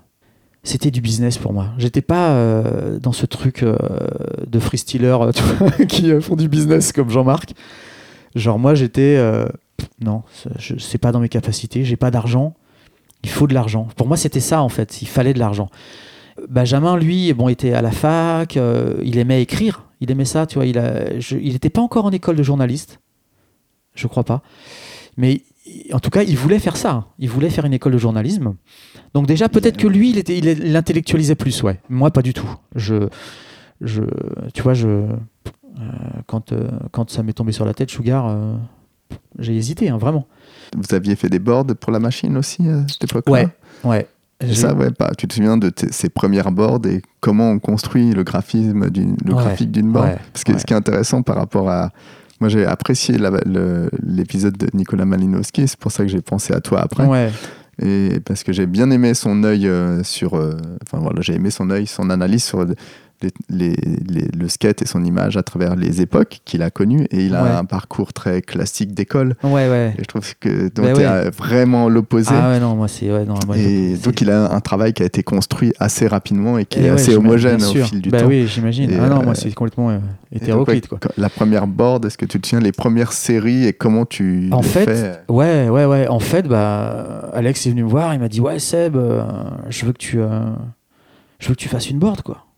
Et déjà, c'est un truc aussi qui n'existait pas beaucoup, les boards de Oh. magasin. Il n'y en avait pas du tout. On était les- je, pense que, je pense que Street Machine ont été les premiers à faire une board euh, Mm. shop et ça a fait un scandale. Et- parce que en termes de business, justement, c'était assez ouais. risqué. De, ça mettait, un- Alors, ça faussait des relations avec euh, des distributeurs. exactement, ouais. C'est, euh, alors, nous, on était très potes avec Jean-Marc. euh, donc, c'était. euh, un magasin influent. On était Street Machine était un magasin hyper influent et du coup on achetait énormément chez lui enfin enfin on achetait tout chez lui quoi et euh, c'était un gros business pour lui quoi Street Machine donc du coup il ne pouvait pas dire euh, bah, les gars je vous vends plus de, de matos quoi Et il avait ce pouvoir là quand même hein. c'est pour ça aussi qu'il était des fois un peu euh, détesté parce que il- des moments il était obligé de faire des choix Ils pouvaient pas ouvrir des magasins dans toutes les villes. pouvaient ils pou- pas ouvrir voilà, dans Ouais, un même quartier. Ouais, dans- exactement. C'était les magasins qui disent Attends, mais toi, tu pas un magasin euh, à 10 mètres de chez moi, quoi. Et donc, du coup, Alex m'a dit Bah, Seb, vas-y, dessine une board. Putain. Et du coup, moi, j'ai fait Waouh, mais c'est chaud, ça. Et, euh, et du coup, j'avais j'avais reçu, je crois, une. Je sais pas, c'est pas une, une carte postale de Benjamin ou je sais pas quoi, qui était allé aux États-Unis. Je pense que c'est ça, parce que de toute façon, à l'époque, il n'y avait pas d'internet ni quoi que ce soit. Et, et j'avais le tampon de, de la poste américaine, qui était un espèce d'aigle, là. euh, et, et genre, j'ai fait, mais moi, je vais, je vais faire ça, là, la déco de la board, ça va être avec ce tampon, quoi. Sauf que du coup, j'avais redessiné le tampon euh, et la board était euh, avec des espèces de carrés jaunes et gris clair, un peu pâle, tout ça. Et euh, c'était ça, c'était ma première board à Street Machine. Et donc, du coup, quand j'ai reçu la board, et enfin, qu'on a reçu la board, j'étais comme un dingue, quoi. Mais je crois que le shape était pourri, il n'aurait Ouais. pas eu le shape qu'on voulait. Je me souviens parce que je l'ai eu cette board et je suis parti à New York avec, avec Benjamin. Mais non Et on- il a fait les photos, on a fait Ah des photos bah. ensemble, donc j'ai cette board et elle était un peu plus large que la moyenne peut-être. Ouais, ouais, ouais. Et, euh, et peut-être assez plate. euh, Elle, avait- elle avait, elle- ouais, il y avait un- en tout cas, on n'était vraiment pas content du shape. Et du coup, donc, en- et du coup, très rapidement, en fait, donc en parallèle, le, on avait sorti donc le premier à 5. euh, Benjamin part à New York, je crois, pour le deuxième. Peut-être pas le premier. Hein. Euh, je crois pas que le premier ce soit l'article sur New York, mais bon, je sais plus. Enfin, en tout cas, euh, dans ce moment-là, il part. euh, il part en tout cas, c'est entre 95 et 96. Ouais, il part aux États-Unis euh, faire, euh, faire un reportage quoi là-bas quoi. Non mais moi j'ai halluciné complètement. J'étais là mais c'est dingue le mec il part aux États-Unis. Enfin, il faut vraiment savoir que il n'y a pas d'internet quoi. Il n'y a pas de téléphone portable. Il n'y a rien de tout ça. hein. C'est tout passe par le- la poste. euh, tu pars avec Le des traveler chèques. euh, C'est euh, c'est de ça dont on parle. hein. Des cartes bleues. euh, Ouais, on n'a pas, de carte bleue. On n'a pas de carte bleue, mec. On a des traveler chèques cachés dans des ceintures ou dans des poches. Enfin bon, non mais c'est un délire quoi. Parce qu'on a, on s'imagine, parce que c'est quand même euh, le, New York des années 90, 80, enfin, ouais, 90, ouais. C'est pas le New York C'est pas le New York 2020. d'aujourd'hui, hein, non, non, c'est pas les bisounours, hein, enfin. Et du coup, euh, Benjamin part là-bas, et moi, effectivement, je, bah, Alex me dit, vas-y Seb, faut, faut refaire des boards, quoi, vas-y. Et là, je fais ma, ma board préférée, je pense. Euh, la script, la signature. La signature. Ouais. Et donc j'avais fait, j'avais fait deux boards, je crois. Une euh, avec une turbine euh, en dessin industriel, parce qu'à l'époque, je faisais des études de dessin Ah, industriel. ouais, ouais. Et donc, euh, j'avais un plan d'une turbine assez complexe euh, que j'avais scanné, enfin bon, passé en bitmap, enfin bon, tout un bordel quoi. Et, euh, et on fait ces deux boards. Donc, il y en avait une, c'était une signature, donc euh, script de Street Machine, de mon écriture, marqué Street Machine en noir, fond beige, qui remplissait Ouais, la On board. peut dire que tu t'es pas trop fait chier, ça Ouais. ça t'a pris 5 minutes. Cinq et- minutes. en fait, ce qui se passe, ce qui est marrant, c'est que pareil, Alex était fan de mon écriture. Je pense qu'il pourrait le dire aujourd'hui, enfin, je pense qu'il le dirait toujours. Il aimait bien mon écriture. Et à chaque fois qu'en fait on avait des boards, il me disait Seb, euh, écris-moi ça sur, au Posca sur ma board. Donc, parce qu'à l'époque, on écrivait des, des slogans sur le grip, sur ouais. le grip, ouais. Et donc, à chaque fois, Alex me disait Seb, enfin, à chaque fois, régulièrement, ou des moments, il me disait Seb, tu veux bien m'écrire ça sur mon. Toi, t'écris trop bien et tout, quoi. Et euh, donc, du coup, j'écrivais des trucs sur son grip. euh, et ça, c'était au début. Du coup, j'étais là, putain, en fait, c'est mon pote, quoi, vraiment, quoi. Le mec, il me demande d'écrire ces trucs sur sa board. Et, euh, et du coup, euh, et c'est comme ça que c'est lui, en fait, qui m'a dit, mais Seb, euh, fais un truc comme ça, là. En fait, t'avais dû faire. Et après, parce que tout le monde a dit putain, c'est mortel, faut faire des boards, faut faire des t-shirts. Ouais, ouais. Et ça n'a pas été en. C'est pas, ça, c'est pas un truc qui a été fait en une semaine. Non. Ça a été un truc. Tu as raison, euh, tu as raison. C'est ouais. qu'en fait, ouais, moi j'avais, euh, ouais, ouais, exactement. Ça a pris oublié. beaucoup de temps. Ouais, parce que j'avais fait ces écritures. Je me Parce qu'il y souviens. avait d'autres gens qui prenaient des décisions au sein de Street Machine. Ex- donc, ouais, euh, ouais. J'avais fait les, j'avais fait le script. Alex était super fan. Et je crois que Tobia euh, bougeait pas trop ses, enfin, il bougeait pas ses fesses quoi là-dessus.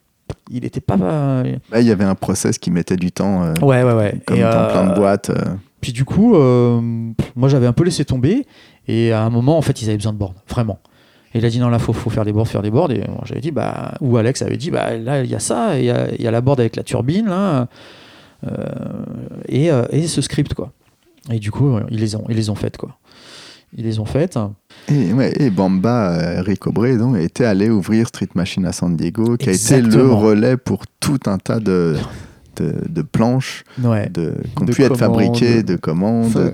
C'est clair. C'est Ouais. aussi cette bascule-là qui a fait que ça peut-être ça a permis. euh, Complètement. Complètement. Ouais, oui, c'est vrai qu'à ce moment-là, euh, Street Machine avait ouvert un deuxième magasin à San Diego. Ouais. Et donc, du coup, euh, bah, moi, j'étais toujours vendeur. Euh, la, la nuit, euh, ou des fois, euh, Tobia me bloquait une semaine et me disait bah, Là, tu vas avec Alex dans mon appartement et puis vous faites le catalogue. Ah bon, on passait là, c'était Ouais, drôle. ouais. Ouais. Et ça, c'était, on se marrait trop, quoi. Là, c'était énorme, quoi. Avec Alex, c'était du délire, quoi. Alex, il, il dormait dans l'appart. Et moi, je me pointais le matin à 10h ou 10h30, quoi. Et, on se met- et il descendait en pyjama. Et on faisait le catalogue. euh, Mais c'était énorme, hein, c'était un gros catalogue. hein. Il y avait beaucoup de pages hein, avec tous les produits. On scannait les trucs. Ou alors on avait les images par sur, les sur marques. des CD. ouais. Ah ouais, c'était une galère, vraiment, c'était du taf. Et on faisait ce catalogue, qui était un sacré catalogue. Et, euh, et du coup, ça, et là, le graphisme commençait vraiment à me plaire. Là. Et là, il y a des grilles. Là, Ouais. c'est des catalogues de VPC, Ah, ouais. donc il faut que tout soit. Et euh, du coup, Alex, euh, tu vois, me, me montrait un peu ça, quoi. Ouais, tu vois, moi, j'ai construit cette grille et tout est, et tout est une grille euh, qu'on qu'on décline, quoi. J'étais là, putain, mais c'est mortel, quoi. C'était vraiment mortel. Et, et là, je voyais le, le lien avec mes études techniques, en fait. C'est-à-dire que euh, c'était des maths, quoi, presque. Et là, je me disais, ah, ah ouais, mais. Et moi, j'étais très euh, maniaque. Euh, et du coup, enfin, j'aimais les choses précises. Ça me parlait. J'étais là, j'ai commencé vraiment à, à kiffer, quoi. Vraiment, j'étais là, putain, c'est- c'est quand même cool, quoi. Et j'avais plus envie d'être vendeur. C'est-à-dire que j'étais vendeur euh, les trois quarts du temps. Mais euh, je me disputais avec Tobia pour lui dire moi j'ai plus envie de bosser sur le, sur le, le sponsoring, les, les, riders, euh, m'occuper de ça. De... Mais il, il y avait d'autres magazines, il fallait faire des pubs. Exactement, euh, il y avait un demande, ouais, demande ah de ouais, visuel qui était nécessaire. Bien sûr, ouais. Et du coup, moi, j'avais vachement envie de faire ça. Et comme enfin, il y a vraiment des fois pas de hasard, quoi, il y a un éditeur qui est, qui est rentré en contact avec Jean-Marc euh, qui est allé le voir et qui a dit Moi, euh, ton fanzine, là, euh, ça m'intéresse, je veux faire un magazine de skate. J'aimerais rencontrer ton équipe. Et puis, c'est finalement Tobia, Tobia, qu'est-ce que je raconte? C'est finalement l'éditeur qui nous a appelé à Street Machine. Et Jean-Marc, je sais pas, il hésitait, je sais pas ce qu'il. Il était souvent frileux, Jean-Marc, hein, il avait ce défaut, quoi.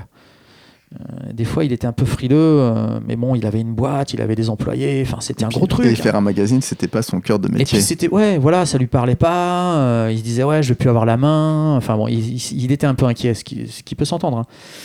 Ce qui s'entend parce que oui, il Bah avait créé un truc et Bah après et puis euh, même si nous on l'écoutait pas du tout qu'on on mettait ce qu'on voulait dans le magazine parce que lui il voulait qu'on mette des trucs de californiens et nous on mettait des trucs de new-yorkais quoi il était là mais les gars moi je, je fais pas ces marques là vous êtes chiants et tout mais nous on voulait faire un truc de skate pour le skate. Et, euh, et, euh, et voilà quoi. Puis on estimait que ces pubs euh, bah, ça suffisait quoi. Enfin c'était cool quoi. Euh, et puis voilà. Donc du coup cet éditeur est rentré en contact avec moi. Et il nous a dit, moi je veux vous rencontrer, euh, je viens au magasin, on va boire un coup et tout. Et on a eu un rendez-vous avec euh, l'éditeur, donc ça s'appelait les, édi- enfin, ça s'appelle les éditions Riva. Edouard Dana. Donc Edouard, lui, faisait, euh, c'était un marchand de tapis, quoi, les gars. C'est désolé Edouard, hein, je, je t'adore. hein. Tu nous as vraiment donné beaucoup quand même. Mais euh, Ça va. On lui a fait gagner beaucoup d'argent C'est aussi. clair.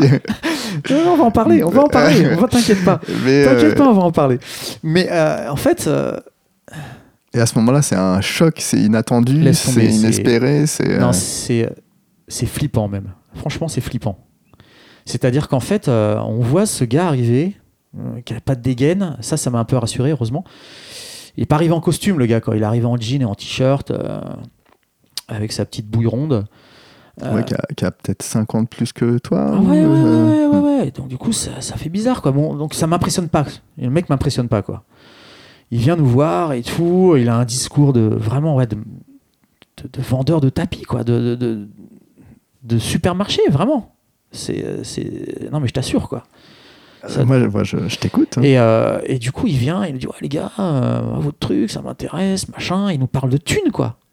Ouais, moi, je vais vous payer. euh, faites le magazine. Et nous, on est là, what Mais qu'est-ce qui c'est que ce bordel, quoi? Et, euh, et on repart. Avec Benjamin, on repart. Et, j'ai aucun souvenir de, de notre discussion après, tu vois. Genre, je sais même pas si. On se dit, ah ouais, putain, est-ce qu'on le fait? Et en fait, moi, je me rappelle surtout d'en avoir discuté avec, euh, avec, ma, copine, qui me dit, mais c'est une opportunité, quoi. Moi, je crois en toi, tu kiffes le graphisme, fais-le, quoi. Le, euh, la vente de, de skate, t'en as marre, euh, les gamins, ils te font chier, enfin, t'as pas envie de faire ça, quoi, d'être vendeur continuellement. Donc, je fais, ouais, ok, on va le faire, quoi. Et donc, je- j'en discute avec Benjamin. Et Benjamin, lui, était chaud, mais chaud bouillant. Parce que Benjamin, lui, il était encore. euh, bah, il finissait, je crois, hein, ses études. euh, Ouais, il avait fini. Hein. Mais c'est possible qu'il Ouais. soit pas allé au bout. Il commençait à piger à droite à gauche. Ouais. Euh, Ah oui, oui, t'as raison. Ouais, il pigeait dans les et trucs de musique. il- il- Ces magazines un peu crossover là, et il, il bossait pour Freestyler qui existait, qui se met, qui Et- faisait de. Freestyler faisait du skate l'été. skate, ouais. Ouais, ouais, ouais, Il y avait Freestyler, ouais, ouais, avec Fred Demar. Et, et du coup, bah, Benjamin, euh, moi je lui dis, moi je veux le faire, quoi, en fait. On le fait. Et donc on se retrouve euh, boulevard Sébastopol, à 5 minutes de chez moi, euh, dans un bureau avec des mecs qui font des magazines de karting. Ils faisaient que ce magazine-là à l'époque. Il y avait Crazy Roller. Et Crazy Roller, t'as raison. Eh ouais. Eh oui, eh oui, parce que dans le deal, alors là, ça j'étais puni, moi, c'est que dans le deal, Ah, voilà, parce que t'as- en tout cas, quel, quel beau lapsus, quelle, Ouais. quelle belle phase. j'étais puni. Non, mais euh, je, je regrette pas en fait. Je, je dis pas ça, je dis Ouais. juste que t'avais oublié qu'il y avait Crazy Roller. C'est vrai. Ouais. Et en fait, euh, effectivement, il avait un magazine de roller qui s'appelait Crazy Roller que euh, Anthony Lenedic s'occupait, euh, qui donc lui était rédac chef, Qui marchait très très bien. qui marchait très fort. Il, vraiment, il faisait du blé. euh, Enfin, l'éditeur, il était content. Il roulait encore en golf, tout pété, mais euh, c'est ce qui le faisait vivre, vraiment quoi. Crazy Roller, il dépotait le magazine, c'était n'importe quoi. Et en fait, c'est Anthony qui a dit à Edouard, c'est ça, il faut le savoir quand même, c'est Anthony qui a dit à Edouard, il faut que tu fasses un Mac de skateboard en fait. Le skate, c'est c'est hyper porteur, tu, tu vas te faire des thunes, enfin, ton truc de karting, tous tes magazines euh, que tu as, les idées que tu as, là, elles sont pourries quoi. Il faisait beaucoup de magazines de niche qui duraient pas tout le temps. Genre, il a fait un magazine de paintball. Paintball. Imagine euh, quoi, le truc, enfin, ça, ça intéressait personne, quoi. 10, 10 pèlerins, quoi. 10 mecs excités sur la, sur la guerre, là, ou je ne sais quoi. Enfin bon, chacun son délire. Et, euh, et du coup, il a, et, et du coup euh, ouais, Anthony a dit euh, fais, un, fais un magazine de skate, quoi. C'est comme ça qu'ils sont allés voir Jean-Marc Vessette. Ça, je l'ai su après. Et Anthony euh, donc faisait ce Mac de roller, et nous, on était censé sortir un bimestriel, c'est-à-dire faire un magazine tous les deux mois. Et bien sûr, Edouard m'avait dit euh, Moi, je peux pas te payer euh, un, un vrai salaire. Donc à l'époque, c'était, il nous payait 2000, euh, 2000 euros quand même. hein. C'est ça. hein Ouais, c'est ça. C'est ça. à peu près ça. Ouais, ouais, exactement. 2000 euros par mois Ouais, pour ouais. faire un magazine Voilà. en 96, euh, qui... en 97. 97. Ouais. Et donc, du coup. euh, Sauf que oui, faire un magazine correspondait à un salaire, correspondait à un mois. Exactement. Ouais. Il fonctionnait comme ça, lui. Il disait voilà, tu fais un magazine, je compte mes pages de pub, voilà, et c'est 2000 euros. Ok. Il avait une manière très, très simpliste de, de calculer en fait euh, la façon de faire un magazine. C'était assez, assez déroutant. Et, le- et les salaires des gens aussi. Et les salaires des gens. C'était très très déroutant pour nous parce que, en fait, euh, très vite on se rendait compte que c'était quand même une, une, une confiture assez basique. Et que finalement on n'aurait pas eu besoin de lui si on avait réfléchi un peu plus. Quoi. Mais bon, ça c'est une autre histoire. Et, euh, et du coup, euh, moi je devais faire le magazine de roller. Et j'étais dégoûté parce que moi le roller. Le graphiste du magazine de roller en plus. Voilà, ouais. Donc moi je faisais Sugar et le magazine de roller. Et donc là, euh, bah, c'est les débuts de la, de la mise en page, quoi. C'est bah, là, il faut maintenant mettre en page des magazines, des vrais magazines, quoi. Et là, c'est n'importe quoi, en fait. Les premiers magazines, mais ils sont tellement moches, c'est improbable. En fait, ce qui est drôle après le recul, c'est que euh, moi, à l'époque, j'avais toujours fait des, des, des fanzines ou des choses avec peu de moyens et pas de couleur, en fait. Donc du coup, je voulais mettre de la couleur. Mais en fait, euh, les photos, elles étaient en couleur. J'avais pas besoin de mettre de couleur, mais j'avais pas compris ça au début, quoi. Et donc du coup, tout était hyper coloré. On mettait oui, des, avec des fonds. des euh, fonds, des aplats de couleurs, des fonds de photos, des... c'était chargé, mais, mais à la limite du lisible, en fait. Et ça, euh, tu penses, c'est du fait de- d'avoir eu des restrictions avant ou- ah, je suis persuadé. Je suis persuadé. Je suis persuadé. En fait, je voulais euh, mettre la patate, quoi, mettre le maximum, quoi. Mais en fait, j'avais aucune notion de graphisme, aucune. C'était, c'était, c'était lamentable. hein. Les, jeunes graphistes, euh, faites des études. hein. Si vous voulez être graphiste, faites des études. hein. C'est quand même vous gagnez du temps. Franchement, quoi. Oh là là, c'était, c'était lamentable. Mais en parallèle, je lisais énormément de livres. je lisais beaucoup de bouquins justement sur la gestion de la mise en page, sur, sur toutes les grilles euh, de mise en page sur les magazines, euh, parce qu'il y, a eu beaucoup de revues, beaucoup de livres qui ont été édités là-dessus. Hyper intéressante, quoi. Alors après, même si moi, je, ne voulais pas être... curieusement, je ne voulais pas suivre ces, règles, entre guillemets. Je voulais qu'on reste pas punk parce que c'est pas le terme, mais euh, en marge. Je voulais euh, avoir une empreinte euh, fait main. Et en fait, c'est comme ça que très rapidement, le titrage, tout le logo, le titrage du magazine, j'ai utilisé cette photocopieuse et cette technique qui est restée très longtemps. Enfin, pendant les dix ans où j'ai fait le magazine, j'ai utilisé ce procédé pour faire mon titrage, les mises en exergue, avec un titrage un peu comme vous faisiez la lettre finalement. Exactement, hmm. exactement, ouais. Euh, avec plus de moyens, quoi, avec un plus grand format, etc. Mais effectivement, j'avais envie. Mais avec une photocopieuse qui marchait assez mal, parce qu'il me semble que quand ça, au moment d'un déménagement, tu avais, avais, dit qu'il fallait garder la photocopieuse, ah parce qu'elle elle imprimait mal d'une certaine euh, façon. En fait, elle fixait pas l'encre. C'était ça tout le, le secret, quoi. C'est-à-dire qu'en fait, une photocopieuse à l'époque, hein, maintenant les photocopieuses ne marchent plus comme ça, mais à l'époque, en fait, c'était une poudre qui était déposée et ensuite, elle chauffait et cette encre, euh, par le biais de, de la chaleur, euh, se transformait en fait, se figeait. Et elle, je ne sais pas ce qu'elle avait, cette, cette, photocopieuse, elle ne figeait plus l'encre. Mais à tel point que tu mettais tes mains dessus, tu avais de l'encre sur les mains. Tu avais de la poudre d'encre sur les mains. Et donc moi, j'utilisais des scotch que je passais dessus pour modifier, abîmer les lettres, les faire vieillir, et que je scannais ensuite et, euh, qui, qui, faisait les titrages et ce qui a fait le logo Sugar qui est encore ce, logo-là aujourd'hui. quoi. merci euh, d'ailleurs à Charlet d'avoir conservé le logo. Je trouve que c'est, vraiment chouette. quoi. C'est vraiment chouette. Et, euh, et donc tout le magazine, je l'ai construit comme ça. Et on est parti comme ça, quoi, avec un bimestriel qui a marché tout de suite en fait. Ce qu'il faut savoir, c'est que le premier numéro, Edouard a gagné de l'argent tout de suite il y a eu euh, des affiches via Jean-Marc V7, donc tous les sketchups ont été prévenus. Le magazine était en kiosque et ça, la sauce a pris instantanément. Direct, En fait, il a gagné de la thune tout de suite. Et je crois qu'on a. Et là, il s'est dit banco. Banco. Ah bah là, il était, il était refait le coco là. Là, il était content là. Et, euh, et du coup, par contre, franchement, euh, il était cool parce que on n'avait pas d'horaire.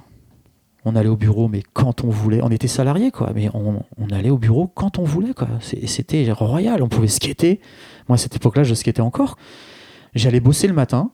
Et en début d'après-midi, on allait skater, on retournait au bureau après. Quoi. Enfin, c'était complètement dingue. Enfin, un métier, mais euh, rêvé, quoi. C'était vraiment fou, quoi. Et on était, euh, on était jeunes, du coup, notre salaire, il était, euh, enfin, pas royal, mais on était super bien, quoi. Était vraiment hyper content, quoi. 2000 euros à l'époque, c'était cool, quoi.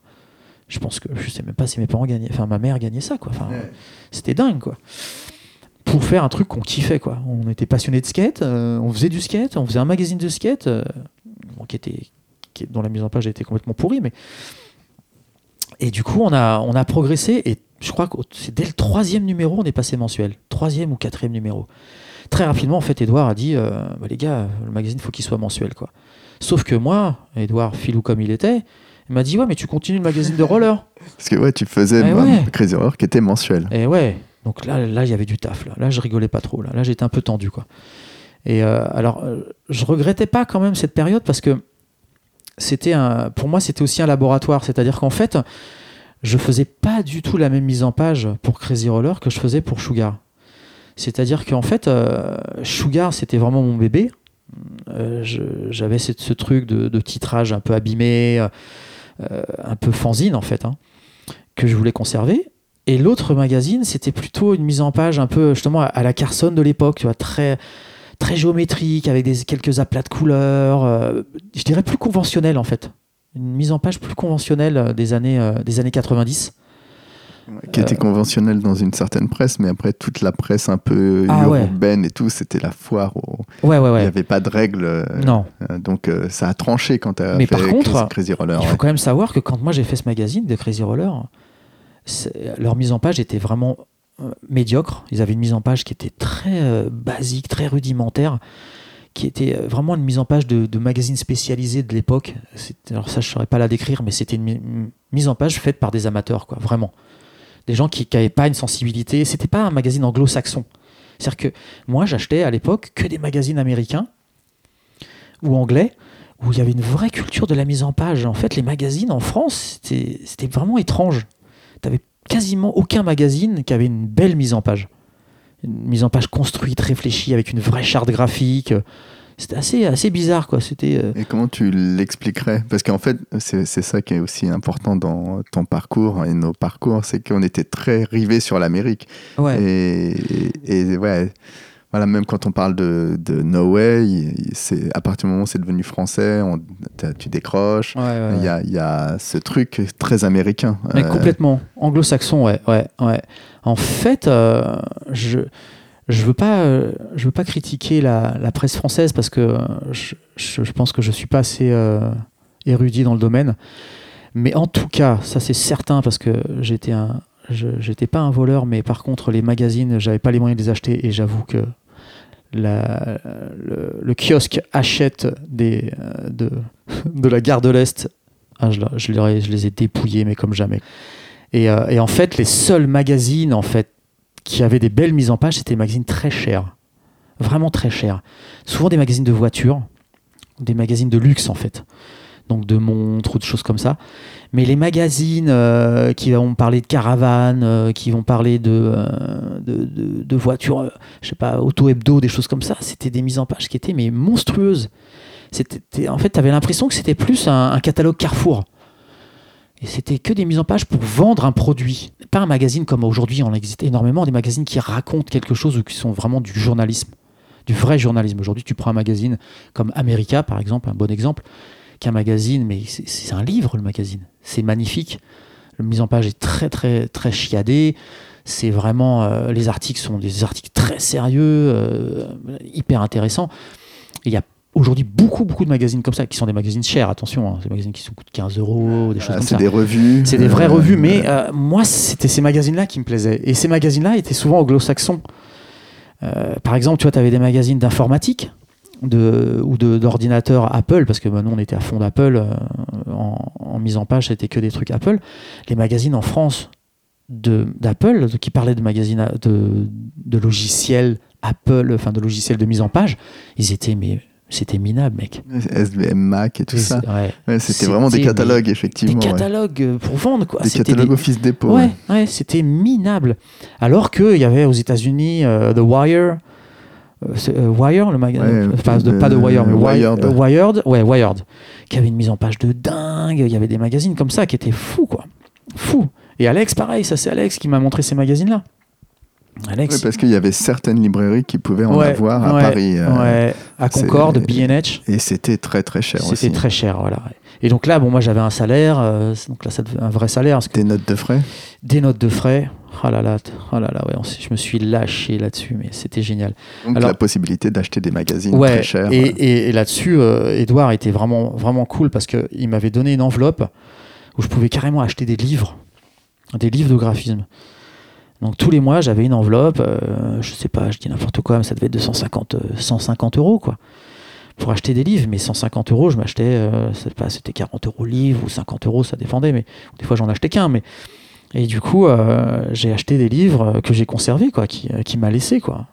C'était, ça, c'était génial, quoi. Et du coup, ouais, je, faisais Crazy Roller. Donc, c'était les deux magazines étaient mensuels, c'était l'enfer, quoi. C'était là, c'était beaucoup de boulot. Euh, et puis, et puis à un moment, bah, le magazine marchait tellement bien, vraiment, quoi. On a lutté, lutté, lutté. Le magazine marchait tellement bien qu'il il m'a dit bon bah arrête, fais que Sugar. Et à ce moment-là, en skate, qu'est-ce que tu regardes? Que- Quelles sont les marques qui t'impressionnent? Enfin, que, non, que tu, dont tu Alors- retiens l'image ou... Alors c'est marrant, c'est que là il y a eu une transition, c'est-à-dire que euh, quand j'ai commencé Sugar, je crois que j'étais encore beaucoup beaucoup World Industries, donc toutes les petites marques faisaient World. Donc il y avait il y avait encore Blind, hein, il y avait encore 101 à cette époque-là. hein. Mm. Euh, et puis il y a eu un il y a eu un virage, un virage culturel qui a été bah, justement créé euh, par le biais du, de- du graphisme.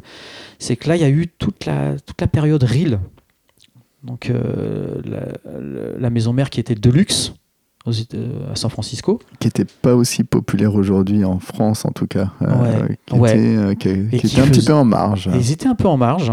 Et donc là, ça c'est euh, l'époque où euh, ça a commencé là aussi, où on est allé à San Francisco. Là où moi, j'ai- là, j'ai commencé à être fan de, de ce côté-là, tu vois, real, stéréo. On était allé au magasin Deluxe. Ouais, magnifique, super beau le magasin avec une bouche d'incendie dans la vitrine et avec un mec, un mannequin en train de faire kickflip au-dessus de la. Te rappelles de ça? Avec une culture aussi pour le magasin, une culture visuelle pour Ouais. le magasin. Enfin, oui, Magnifique. oui, oui, effectivement. il- Et du coup, moi, ça, me- ça me parlait là, ça commençait à me parler, tu vois, genre euh, stéréo euh, avec, euh, avec Jason Lee, Dune, tout ça. Là, je commençais à être fan, quoi. Je commençais à trouver que graphiquement c'était beau, les affiches, les, les vidéos, enfin les pochettes des vidéos, elles étaient hyper belles et tout. Et là, j'ai commencé à être sensible à ça, tu vois, ça commençait à, à changer, quoi. Et étonnamment, après justement cette période-là, j'ai basculé sur la côte est, en fait. C'est-à-dire que New York, tu vois, commençait à, à- émerger, quoi. C'était euh, encore shot quoi mais shot ça me parlait pas vraiment. C'était pas très beau. Visuellement c'était assez pauvre. Euh, en tout cas ça plaisait à des gens. Moi ça me ça me parlait pas beaucoup tu vois. Et par contre New York est arrivé. Et ça venait du graffiti. Moi j'aimais le graffiti Euh, je taguais un peu comme ça mais j'ai tagué une fois sur un mur et j'ai fini au poste donc j'ai arrêté mais euh, j'aimais taguer sur du papier quoi j'aimais ça à l'école euh, je faisais des petits dessins des conneries enfin bon et, euh, du coup, New York était vraiment branché euh, graffiti, quoi. Ils avaient carrément fait une, une, une planche avec Futura. Euh, C'était waouh, c'était euh, dingue, quoi. C'était dingue. Là, le... Et là, du coup, je suis passé plus côte est. Euh, aussi, je pense, à, cause ou, grâce à Samir, euh, Samir Krim, qui allait beaucoup à New York, qui, qui lui était vraiment branché New York. Il qui était, ridait pour New York. Ouais, ouais, ouais. Lui, il était vraiment broché East Coast, quoi. Il avait la- il était habillé comme les, mecs- les mecs là-bas. Il était vraiment à fond East Coast, East Coast. Et du coup, moi, je l'a- je l'avais rencontré euh, parce que je skatais à Bastille. Après la Fontaine des Innocents, en fait, j'ai commencé à skater à Bastille, euh, sur le boulevard Richard Lenoir. Là. Il y avait des cubs. Les rebords blancs, les, oh là là, blancs. les curbs blancs en marbre. C'était tellement dingue. Magnifique, quoi. Il y avait toutes les hauteurs. Enfin, c'était génial. Et là, j'ai rencontré effectivement Samir et toi-même. Je crois que c'est là qu'on s'est rencontrés. Ouais, ouais, c'est là, Ouais, euh, exactement. hein. On passait à la machine. et Benjamin, ce qui était déjà avec nous. Ouais, Euh. Donc c'est à partir de. Et, donc euh, c'est 93, 94. c'est ça. euh, Ouais, ouais, c'est ça, c'est ça. mm. Et du coup, moi, j'ai euh, j'ai rencontré Samir. À l'époque, j'étais à fond Street Machine. Et, euh, et en fait, on sponsorisait Stéphane Larence et, euh, et Louis Pas. Et je trouvais que c'était trop représentatif d'une zone parisienne. C'était le- les gars du Dôme. Il y, avait, il y avait en fait des spots, la Bastille, le Dôme, qui étaient les deux gros spots euh, parisiens, purement parisiens. Et en fait, moi, comme je bossais à Street Machine, j'étais copain en fait avec les deux quoi. Euh, J'étais pote avec quelques avec Tony Brossard euh, que j'appréciais bien parce que je l'avais pris en stage, ça s'était super bien passé. Il était il était vraiment. moi, j'apprécie cette personne quoi vraiment. Ce qui était super bien, on l'avait on l'avait croisé à San Francisco. On l'avait croisé à San Il était Francisco. ouais. tellement fort, mais c'était dingue. hein. À On Union- avait- Il y avait un spot qui s'appelait Union Square là. Il était hyper content de parler avec des Français. Il était trop content, c'était c'était, génial. ouais. C'était génial, c'était vraiment chouette. Et du coup, on a, on a vraiment créé du lien là aussi à San Francisco, je pense. Et euh, le Dôme, bizarrement, et euh, la Bastille s'entendaient pas. Les mecs, se, se- se- se- je sais pas, s'entendaient pas quoi. C'était merde. C'était, ils avaient, il y avait, enfin vraiment une relation merdique. Et le truc qui était chiant, c'est que moi, je m'entendais vachement bien avec les mecs de Bastille, quoi. J'étais vraiment très très pote euh, bah, avec toi, avec Antoine Cross, qui était un local de, de Bastille, avec Samir et avec son frère Salim. Et moi j'étais très pote avec Samir, quoi, vraiment. Et, et à un moment, je sais pas pourquoi, je me suis dit, mais je trouvais que, que Louis Pa et, euh, et Stéphane, surtout Louis Pa, avaient un style très euh, West Coast, quoi. Plus Cali, ouais. Ouais, plus Cali, vraiment, quoi. Et même, euh, même Stéphane Larence, il avait plus ce style San Diego. Ouais, vois Il avait vraiment euh, Louis Pa plus LA, Los Angeles. Et, et du coup, je me dis, putain, mais ça serait mortel de, de sponsoriser Samir et Salim. Deux frangins, ça serait vraiment chouette, quoi. Et j'ai bataillé comme jamais, mec. Mais pff, ça a été la galère, quoi. C'est vraiment ça. Y a, les gens le savent pas, en fait. Mais c'est, en fait, euh, Stéphane ne voulait pas. Non, mais c'est la vérité. J'aime beaucoup Stéphane. Hein. J'ai rien contre lui. Mais je, il ne voulait pas. Comme il s'entendait pas, il était fâché avec eux. Il y avait des histoires à la con de gamins, quoi. On a eu des histoires, Ouais, effectivement, un peu tous. ouais. Après, ils étaient sponsors avant les histoires, mais il y avait cette rivalité. Ah, qui- c'était terrible. qui Et moi, ça me faisait chier, en fait. Ça me faisait chier parce que pour moi, le skate, c'était l'uni- c'était l'unité, quoi. J'avais envie. On était parisiens, quoi. Mais on participait un peu tous à ces histoires malgré tout. Bien sûr. Mais, on, ça en fait- était, on en est, et d'une, on n'en est pas fier, et de deux, euh, ça, ça a rien apporté de bon. Ouais. Et puis moi, j'étais au milieu, mec. Moi, j'étais au milieu. Tu l'as bien voulu. Ouais, ouais. Enfin, quand- Allez, vas-y, Ouais. On continue avec et donc du coup, euh, et du coup, euh, je me suis dit bah moi je veux, je veux qu'on les sponsorise quoi. J'ai tout fait pour qu'on les sponsorise. Du coup, euh, Laurent, Laurent Polis, qui lui était le, le gérant du magasin à l'époque, Tobia était retourné au Danemark, a dit ok, ok, ok, on les sponsorise et tout. Finalement, euh, bon bah les autres ont été obligés d'accepter, hein, ils n'ont pas eu le choix. Euh, et puis ça s'est bien passé en fait. Ça s'est bien passé. Je crois qu'ils avaient fait une tournée avec Benjamin. La tournée, c'était Salim. euh, Ouais. Parce que Louis Sa- Paz, Salim, Stéphane. Ouais, parce qu'en fait, Samir était un petit peu avec euh, Warehouse, maintenant que tu, tu en parles. Ah, t'as raison. Ouais. Après, il est parti. En fait, c'est Salim qui était que Ah, t'as pris. Et ouais, maintenant qu'on en parle, c'est fou. Après, on, Salim, Non, mais il a été sponsor Samir à un moment. Et après, il est parti. Si, si, si, il a été sponsor Samir. En fait, il... t'as dû filer des boards. Ah tu bah, grave. des boards. C'est vraiment maintenant que ouais, qu'on refait un peu ce truc. euh, D'accord.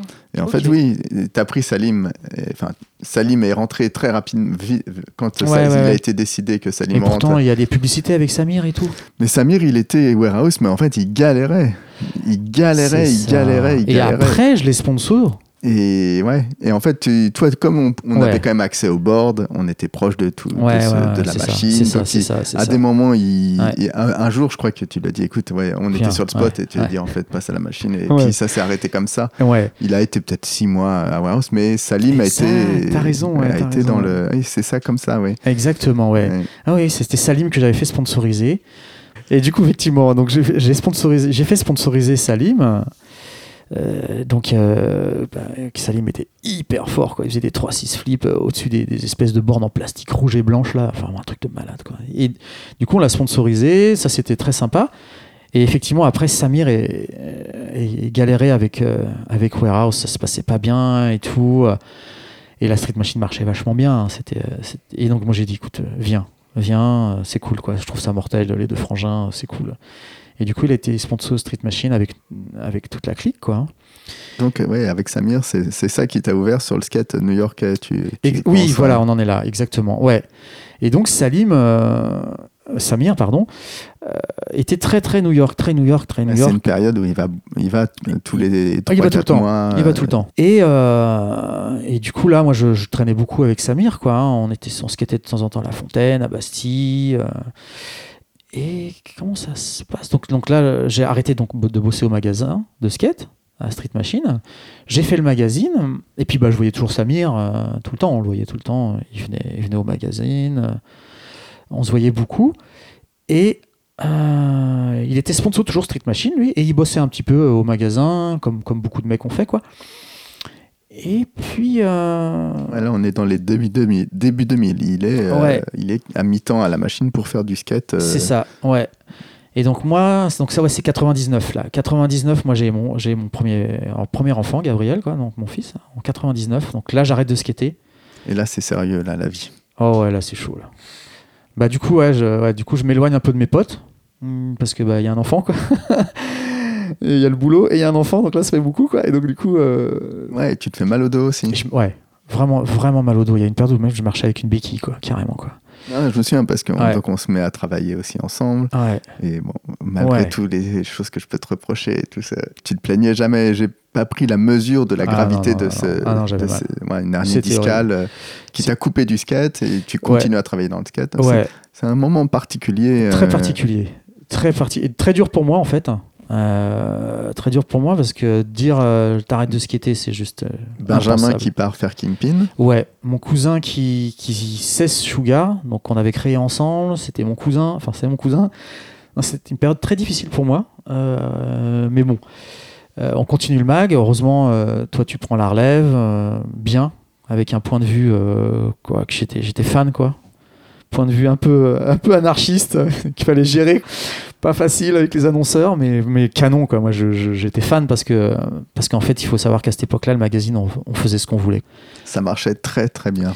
Et moi, à cette époque-là, en fait, je comprends que les magazines, en fait, sont, euh, sont prostitués avec la pub. C'est-à-dire qu'en fait, je n'avais pas compris qu'un magazine dans la presse, pour bon nombre, par exemple, on prend la musique, la musique, en fait, les pages de les pages sont achetées par les, euh, les maisons d'édition, enfin les, euh, les maisons de disques. C'est-à-dire qu'ils achètent carrément les couvertures. C'est-à-dire que les artistes. Ils achètent les pages et ils font mettre des articles sur leurs artistes. Et là, je là, je comprends pas quoi. Et je, et je découvre aussi euh, que en fait, bah, des fois, tu as une pub de n'importe quoi, de, de, parfum, et ben on va faire un article sur le parfum quoi. Et je fais ah ouais, mais putain, c'est ça la, la, presse. Alors que nous, en fait, on n'est pas là-dedans. Nous, euh, Edouard, il vient nous voir et il nous dit Ouais, euh, telle marque, elle, passe une page de pub. Euh, est-ce que vous voulez faire un article dessus? Non. Ah, ah, vous êtes chiants, les gars. Et, Jean-Marc V7 qui passe peut-être 6 ou 7 pages de pub n'a jamais rien demandé en contrepartie. Jamais. À part les shopping. Il râlait des fois. Il, râlait, il râlait.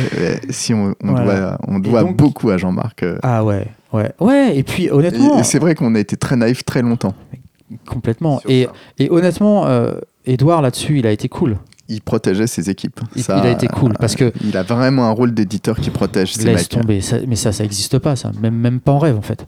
C'est-à-dire qu'un éditeur comme ça, je, je, connais pas la presse aujourd'hui. Hein, il y a des, j'imagine qu'il y, a des cas particuliers, mais un éditeur qui te défend bec et ongle, ongle ça n'existe pas en fait. Enfin, Alors qu'il y a des moments où il y a de l'argent qui est en jeu, carrément. Qui est perdu. Mais eh, on va hmm. pas parler d'Element Billabong, hein parce que tu te souviens ou pas de ça? Non, moi je sais un peu Lemon Billabong. Mais mec, mais t'es, grave. Je sais pas si c'était moi.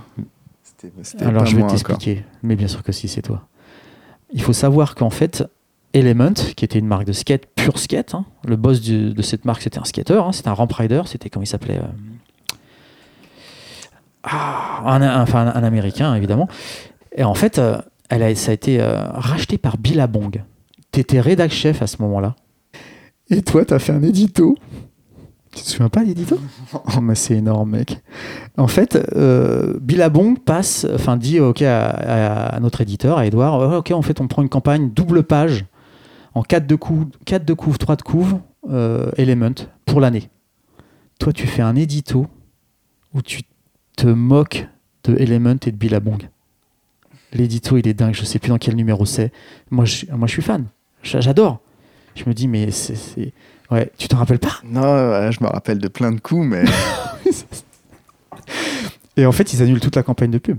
Mec, Edouard, il voulait te virer. Je me souviens qu'il voulait me virer un moment. Tu m'avais dit un jour qu'il voulait me virer et que tu avais. Et, ah, que peut-être je devrais me calmer. Mais... Eh ben, c'était pour ça. C'était pour ça. C'est qu'en fait, Billabong, ils, ils avaient annulé toute la campagne annuelle. C'était fou, quoi. Donc, enfin, tout ça pour dire qu'ils nous protégeaient quand même, parce que c'était dingue, quoi.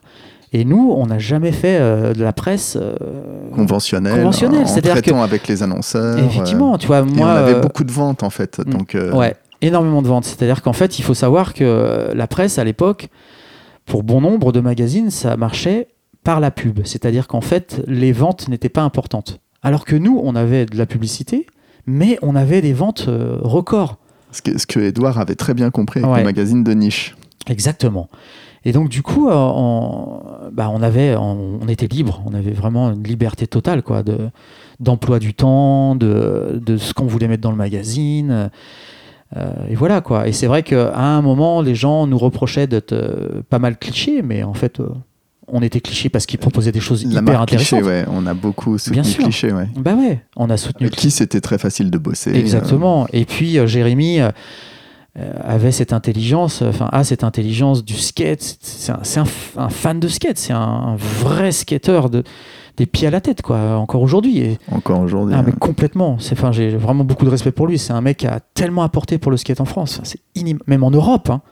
En Europe, il a apporté. Je dirais cliché, il sponsorisait des gars en Europe. Enfin, et, et donc pour nous, c'était du pain béni en fait. Donc les gens nous ont aussi reproché ouais, cliché, cliché, mais cliché, euh, regarde ce qu'ils font quoi en fait.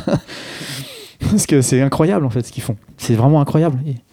Et, euh, avec certainement des défauts hein, et des qualités, mais moi j'y vois que des qualités en fait. Et euh, à cette période-là, en fait, quand on parle de clichés, ça me fait repenser à Samir, qui lui avait envie de faire des choses. Il avait envie de faire des choses et, et à un moment, il me dit Seb, moi, je veux, je veux faire une marque de roues, quoi. J'ai pas, j'ai peu de moyens, euh, mais je- on va faire une marque de roues, quoi. On va commencer comme ça, on va faire une petite marque de roues. Et il était en contact avec un mec qui faisait de la distribution. euh, je me souviens plus. Je me souviens de son prénom, Fred, euh, voilà, bon, peu importe. Et en fait, ouais, ce gars-là, il faisait de la, il faisait la distribution de, de marques new-yorkaises. Et du coup, on a fait cette. Enfin, il a. Enfin, j'ai pas on, parce que c'est Samir qui l'a faite. Moi, j'étais juste le graphiste. On s'est lancé là-dedans, quoi. Et ce qui était génial, quoi. Enfin, faire un truc de skate en totale liberté. Euh, Samir qui était hyper d'accord avec tout ce que je proposais. Ouais, grosse confiance en toi sur, tes- Ouais, sur euh, c'était- le graphisme. C'était génial, c'était génial. C'était. euh, c'était- Tikal. Ouais, ça s'appelait Tikal, ouais. Il faut quand même savoir que c'est la weed, hein, ça, ça, en, en- Ouais, Ah oui, oui. mais oui. Mais après, Samir, il pensait à, Mais on pensait la, pas à ça, bien à- sûr. à la ville du Mexique, Mais je crois, évidemment, mais évidemment. ça. Et je crois que c'est après qu'on a appris que c'était euh, Bah, après, ouais. c'était de la weed, quoi. Tikal, c'était le l'argot. euh. C'est pas écrit pareil, ouais. ouais. Non, c'est écrit pas pareil, ouais. Euh, et donc on a fait cette marque de cette petite marque de roues. euh, et donc il y avait, je sais plus qui était sponsorisé. Il y avait Alex Van Hock. Il y avait euh, Il y a eu beaucoup de monde, parce qu'il y a eu Vincent, Bressol. Il y a eu Bébert, Bébert, hein, Bertrand Soubrier. Soy Pandet. Il y a eu Soy Pandet, exactement. Qui et euh, et euh, Levas- euh, Mathieu Levaslo. Mathieu Levaslo. Je crois qu'on a fait le tour. Donc des mecs que je connaissais pas. Je connaissais pas Soy à l'époque. Donc je. Après, il y a eu Lucas, mais peut-être après, un peu plus Un tard. peu plus tard, ouais, ouais, ouais. Ouais, il y a eu Lucas. mais c'est toujours, Lucas c'était Puig, hein. euh, encore. Samir, c'était encore Exactement. Samir qui faisait Ouais, ça. Ah bah de toute façon après ça s'est arrêté. hein. Les Mm. Tikal n'a pas su continuer Bah, sans Samir. C'est Mi- Mécanisme qui a continué sans Samir. Et, euh, et, et à ce moment-là, ouais, faire une marque de roue, euh, comment toi t'appréhendes ça euh, graphiquement ou Bah, par euh, rapport à ce qui se fait, euh, ce que vous avez envie de faire aussi? Bah en fait, euh, en fait Samir, euh, il me, il me donnait carte blanche quoi. hein. Il, euh, il, me dit ok, bah, Seb, comment tu vois le truc Et donc là, moi c'était waouh, le point d'interrogation quoi. Je dis ah comment je vois le truc, c'est une bonne question ça. Et puis à l'époque, moi j'étais, euh, assez fan de, graphistes des États-Unis. Beaucoup de graphistes, euh, Herbs Lubalin, Saul Bass, des, graphistes qui sont pour moi des références à un point inimaginable quoi. Et du coup, je me dis ah bah ok, bah on va s'inspirer un peu de toute cette période-là quoi, graphique un peu des années euh, des années 50 quoi. Un peu d'ailleurs à l'époque, euh, d'ailleurs les, références graphiques aussi de stéréo. Et, euh, et on est parti là-dessus quoi. En fait, j'ai fait des, j'ai fait des petites décos. alors des roues, tu vois, faire des, des décos sur des roues, c'est pas simple quand même. Je pense que Bertrand pourrait plus en parler que nous quoi. Encore que il s'est bien débrouillé, lui. bah, Il travaille avec la même personne depuis le Ouais, début. je sais. Ah, et génial. qui est génial. une pointure euh, du Génial. graffiti français. Ouais, euh, génial. voilà, c'est génial euh, le mec ce qu'il fait quoi. Et qui a travaillé chez De Label très longtemps et qui a fait plein de pochettes qu'on connaît. Génial. Et le mec, Il a- est génial, le gars, il segmente les trucs. euh, C'est super. Et, il y a- et je vois, Mm. des fois, on voit les commentaires sur Insta des mecs qui disent Ah, mais en fait, ça fait 20 ans qu'on te connaît. Et t'as fait ça aussi. T'as fait ça aussi. C'est ouais. top, ouais. Ah, ouais. c'est un Ouais. graphiste. euh, Mais je l'ai rencontré une fois avec, euh, avec Bertrand euh, à République, là, où je skatais. Euh, place Léon euh, Strauss, là. Ah oui, Ouais, je l'avais rencontré une fois, là. Euh, et du coup, on fait, on fait cette marque de roue. Et très vite, en fait, Samir euh, veut faire une marque de board, quoi. Très, très. Enfin, tout, de suite- tout de suite, quasiment, quoi. Je sais pas, même pas, même pas six mois après. Il me dit, en fait, c'est pareil, c'est un, un moment où il y a pas, il y a de la place pour ce genre de Ouais. choses et ça Bah, il y avait que cliché, en fait. il y avait que cliché. Et du coup, on... il a lancé Mécanisme. Avec un cas. avec un K, mécanisme. Euh, et là, il y avait qui Euh, putain, Il y avait du monde. hein. Mais il n'y avait pas Louis Pas? Ah, Si, ouais. il y avait Louis Pas en deuxième, dans un deuxième temps, mais sans nous quoi. Ouais. Ah, bah, je sais plus qui il y avait d'ailleurs. Euh, Il y avait euh, le, le- Geoffroy Leblanc? Geoffroy Leblanc, exactement. Bah, il y avait Geoffroy Leblanc et Samir, c'est tout au départ. Ah ouais? Ouais. Vous voyez, parce que les deux premières boards, il y avait une logo board et il y avait deux boards, Samir et, et Geoffroy. Et c'est ça. Et donc on fait mécanisme avec la même personne là, euh, euh, qui finançait quoi. Donc la première série de boards, c'est quoi? Ah, C'est des Lego. Ouais, ouais, je me- Ouais. ah, après là, c'est- avec les petits persos de Lego. je me souviens de cette board Lego, c'était très, très innovant, ouais. Ouais, ouais. Un, personnage Lego sur toute la board, ouais. Enfin, c'était perso- innovant, c'était différent de ce qu'on pouvait ouais. voir. Ça je sais plus pourquoi on a vu cette idée avec Samir. en- Peut-être euh, Gabriel. hein, Bah, Gabriel avait des Lego, je sais pas, on devait être avec la- à la maison avec Samir et, et à un moment on a déliré sur les persos, euh, les petits personnages qui étaient beaucoup plus sophistiqués euh, en, en l'année 2000-2001. Euh, ouais, c'était- en 2002. Donc tu vois, donc Gabriel euh, devait avoir, euh, bah, il avait 4 ans. Et du coup, les petits personnages, ils étaient dingues, ils étaient super beaux quoi.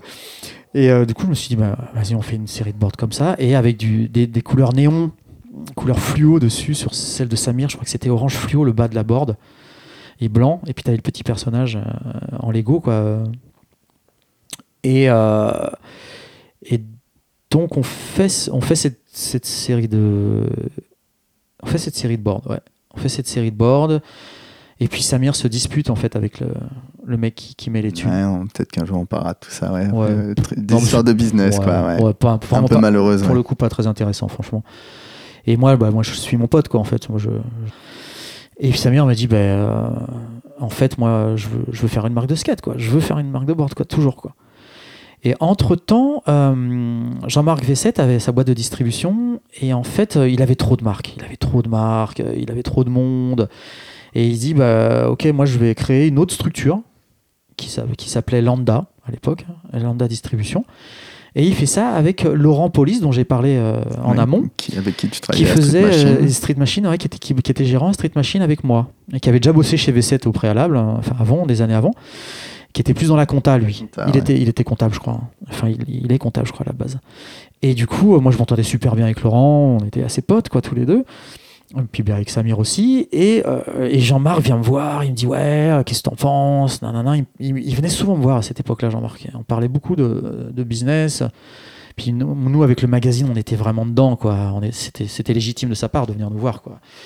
Donc il était souvent. Moi, je discutais pas du tout avec lui à cette période. Ouais. Quoi, Moi, mais- j'étais très pote ouais, avec lui, on se faisait des week-ends ensemble, Mm. euh, on allait faire du vélo dans la, dans la, la boîte Vincennes. Enfin, bon. on, était, on, on était assez. On était assez euh, Vous étiez fou.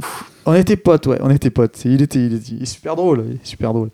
Et du coup, euh, il vient me voir, il me dit ouais, je veux faire Lambda et tout, je vais faire ça avec Laurent. Qu'est-ce que tu penses de Samir? Alors bizarrement, Jean-Marc il venait tout le temps me voir pour me dire qu'est-ce que tu penses de tel gars, est-ce que je peux l'embaucher quoi?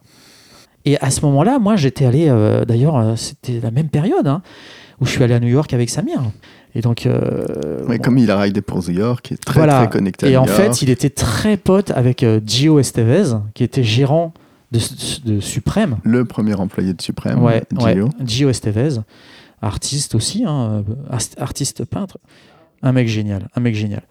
Et donc lui, gérant de, de Suprême, euh, d'apparence hyper froide et tout, le gars, t'allais dans le magasin, t'es là, oh là là, il est pas cool. En fait, c'était un mec, enfin c'est un mec en or, quoi. C'est un mec en or. C'est euh, la, la Ouais. gentillesse incarnée. Et en fait, moi, je, je parle de ça parce que euh, on- bon, je parle à un média et en fait, on n'a jamais l'occasion de parler de ça. C'est-à-dire que ces gens-là, par exemple Gio Estevez ou Samir, les gens, quand je parle dans le milieu du skate de avec, avec des gens du skate de Samir et de, ou de Gio ou des gens de Suprême, les gens, ils, ils se trompent en fait. Vraiment. Ils savent pas surtout. Ouais, ben ils se trompent. Ils se trompent. Ouais, voilà, le- bah ouais, parce qu'au final, ce qu'ils disent, c'est faux, quoi. Et, et donc moi, je me, je me dis, merde, non, en fait, on peut pas dire ça, quoi. Tu vois, euh, et donc moi, quand je, vais euh, avec Samir euh, à, à Suprême, en fait, parce qu'il faut savoir que quand je suis arrivé là-bas, Gio Estevez nous a laissé son appartement. Il nous a dit, ouais les gars, euh, moi je vais dormir chez ma copine, et euh, vous, vous avez mon appartement. euh, on, a, le- on est dans l'appartement, enfin moi j'hallucine, quoi. Je suis avec Samir dans l'appartement du gérant de Suprême À New York. à New York. Le truc de dingue. C'est vraiment un truc de dingue parce que là, tu es complètement immergé dans le skate new-yorkais, quoi. Comme peu de gens peuvent le connaître. hein. Je veux dire, t'es touriste, hein, tu vois, je veux dire, mais euh, voilà. Moi, je, je- la première fois où je suis allé à Suprême, j'étais touriste. Les gens m'ont regardé des pieds à la tête, m'ont pas adressé la parole, j'ai touché un t-shirt, ils m'ont dit de le remettre correctement. voilà. Bah, quand tu viens à New York, de l'autre côté de la barrière, c'est complètement différent. C'est-à-dire que moi, je suis arrivé là, euh, bah déjà, tu as accès à la réserve. En fait, ça, quand, quand je dis ça, c'est que tu as accès à la réserve, c'est qu'en fait, toi, tu viens dans le magasin, les gars te disent, Seb, tu vas dans la réserve, c'est là où tu vas te chiller, quoi. Tu, tu- c'est là où tu vas passer ton temps. T'es dans la réserve et il y a des skateurs qui passent. Mais que des, des gars que. Que des Mais- Jason Deal, des machins, mais des, des- trucs, mais des pointures. Fif ta gueule, voilà. Mais grave Mais grave Que des, des, des, des mecs. Les Suprême en plein milieu de New York, tout le monde passe un moment Incroyable. Et donc, moi, je suis dans la réserve avec Samir et euh, Gio Estevez qui est plus le même en fait, qui est adorable, mais un mec, mais génial. Qui n'est pas le mec derrière le comptoir Non. du magasin. Pas le mec qui, euh, qui empêche euh, une dame d'acheter trois sweatshirts et qui lui dit non, bah aujourd'hui, toi t'es venu la semaine dernière, aujourd'hui t'en prends qu'un. Et moi, je, je découvre ça, quoi, en fait. Euh, aujourd'hui, les gens découvrent ça à Paris, euh, dans le magasin suprême, mais moi, je le découvre à New York, et là, je suis là, mais putain, c'est quoi ce délire, quoi? Parce qu'en fait, on n'a pas conscience. On n'a pas conscience de ce que fait Suprême à ce moment-là, en fait. Parce qu'en fait, à ce moment-là, Suprême, ils font vivre les skateurs. Parce que c'est de ça dont on parle. hein. Ils font. Tous les mecs qui sont vendeurs là, c'est des skateurs ou des ex-skateurs pro, qu'on soit des gamins et qui sont vendeurs là, parce qu'il faut qu'ils cassent la croûte, quoi. Parce qu'il faut qu'ils mangent, parce qu'ils n'ont rien d'autre. Et tous les soirs, quand on faisait la fermeture et que je voyais tous les skateurs, anciens skateurs, qui sont plus pros, qui viennent là, passer la soirée, qui repartent avec euh, bah, des vêtements, euh, qui revendent ou pas, on s'en fout en fait. Mais les mecs, ils font du social, quoi. Et là, j'hallucine. Non, mais ça tue, quoi. Moi, je suis là, je fais, mais en fait, c'est ça le skate, quoi. C'est vraiment ça, quoi. Euh, et aujourd'hui, je suis persuadé que Suprême, c'est la même chose. C'est qu'ils font vivre des gens, une scène. Et ça, euh, on s'en fout, en fait, que ce soit des Japonais qui achètent Suprême. Non, mais c'est pas le débat, tu vois. Mais moi, je, je- je tiens à en parler parce que c'est important, en fait. C'est que moi, à En tout ce cas, ce moment-là. point de vue est, est- est très rarement exprimé. euh, Ben ouais. Et donc moi, je suis à New York et je constate ça en fait. Et je suis pas en train d'halluciner. Ça se passe vraiment.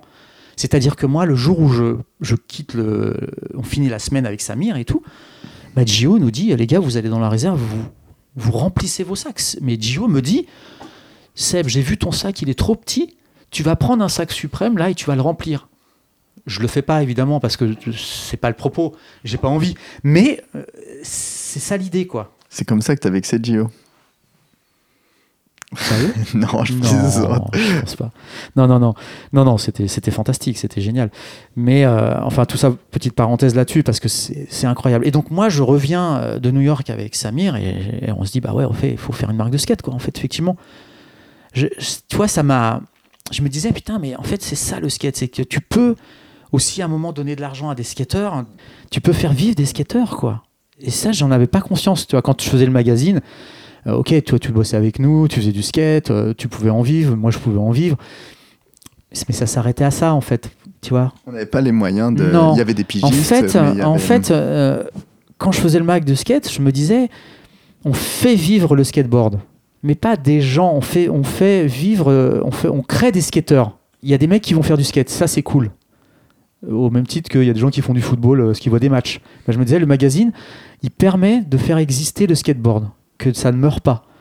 Mais je me disais pas, euh, euh, aujourd'hui- avec Samir, je me suis dit, mais en fait, tu peux aussi faire des marques de skate qui font vivre des gens. Alors que pourtant, je le voyais bien. Hmm. Je veux dire, tu vois, en Californie, enfin, c'était que ça. Et c'est vraiment New York qui m'a fait sentir ça, où je me suis dit, putain, mais. Ah ouais, alors que j'étais allé à San Diego avec Bamba, je suis allé dans l'industrie là-bas, tu vois, je suis allé chez Soltech, je suis allé euh, chez- bah, chez Girl aussi, mais ça me donnait pas cette impression-là. Et quand je suis arrivé chez Suprême, là, j'ai senti le truc, j'ai dit, putain, mais c'est fou, quoi.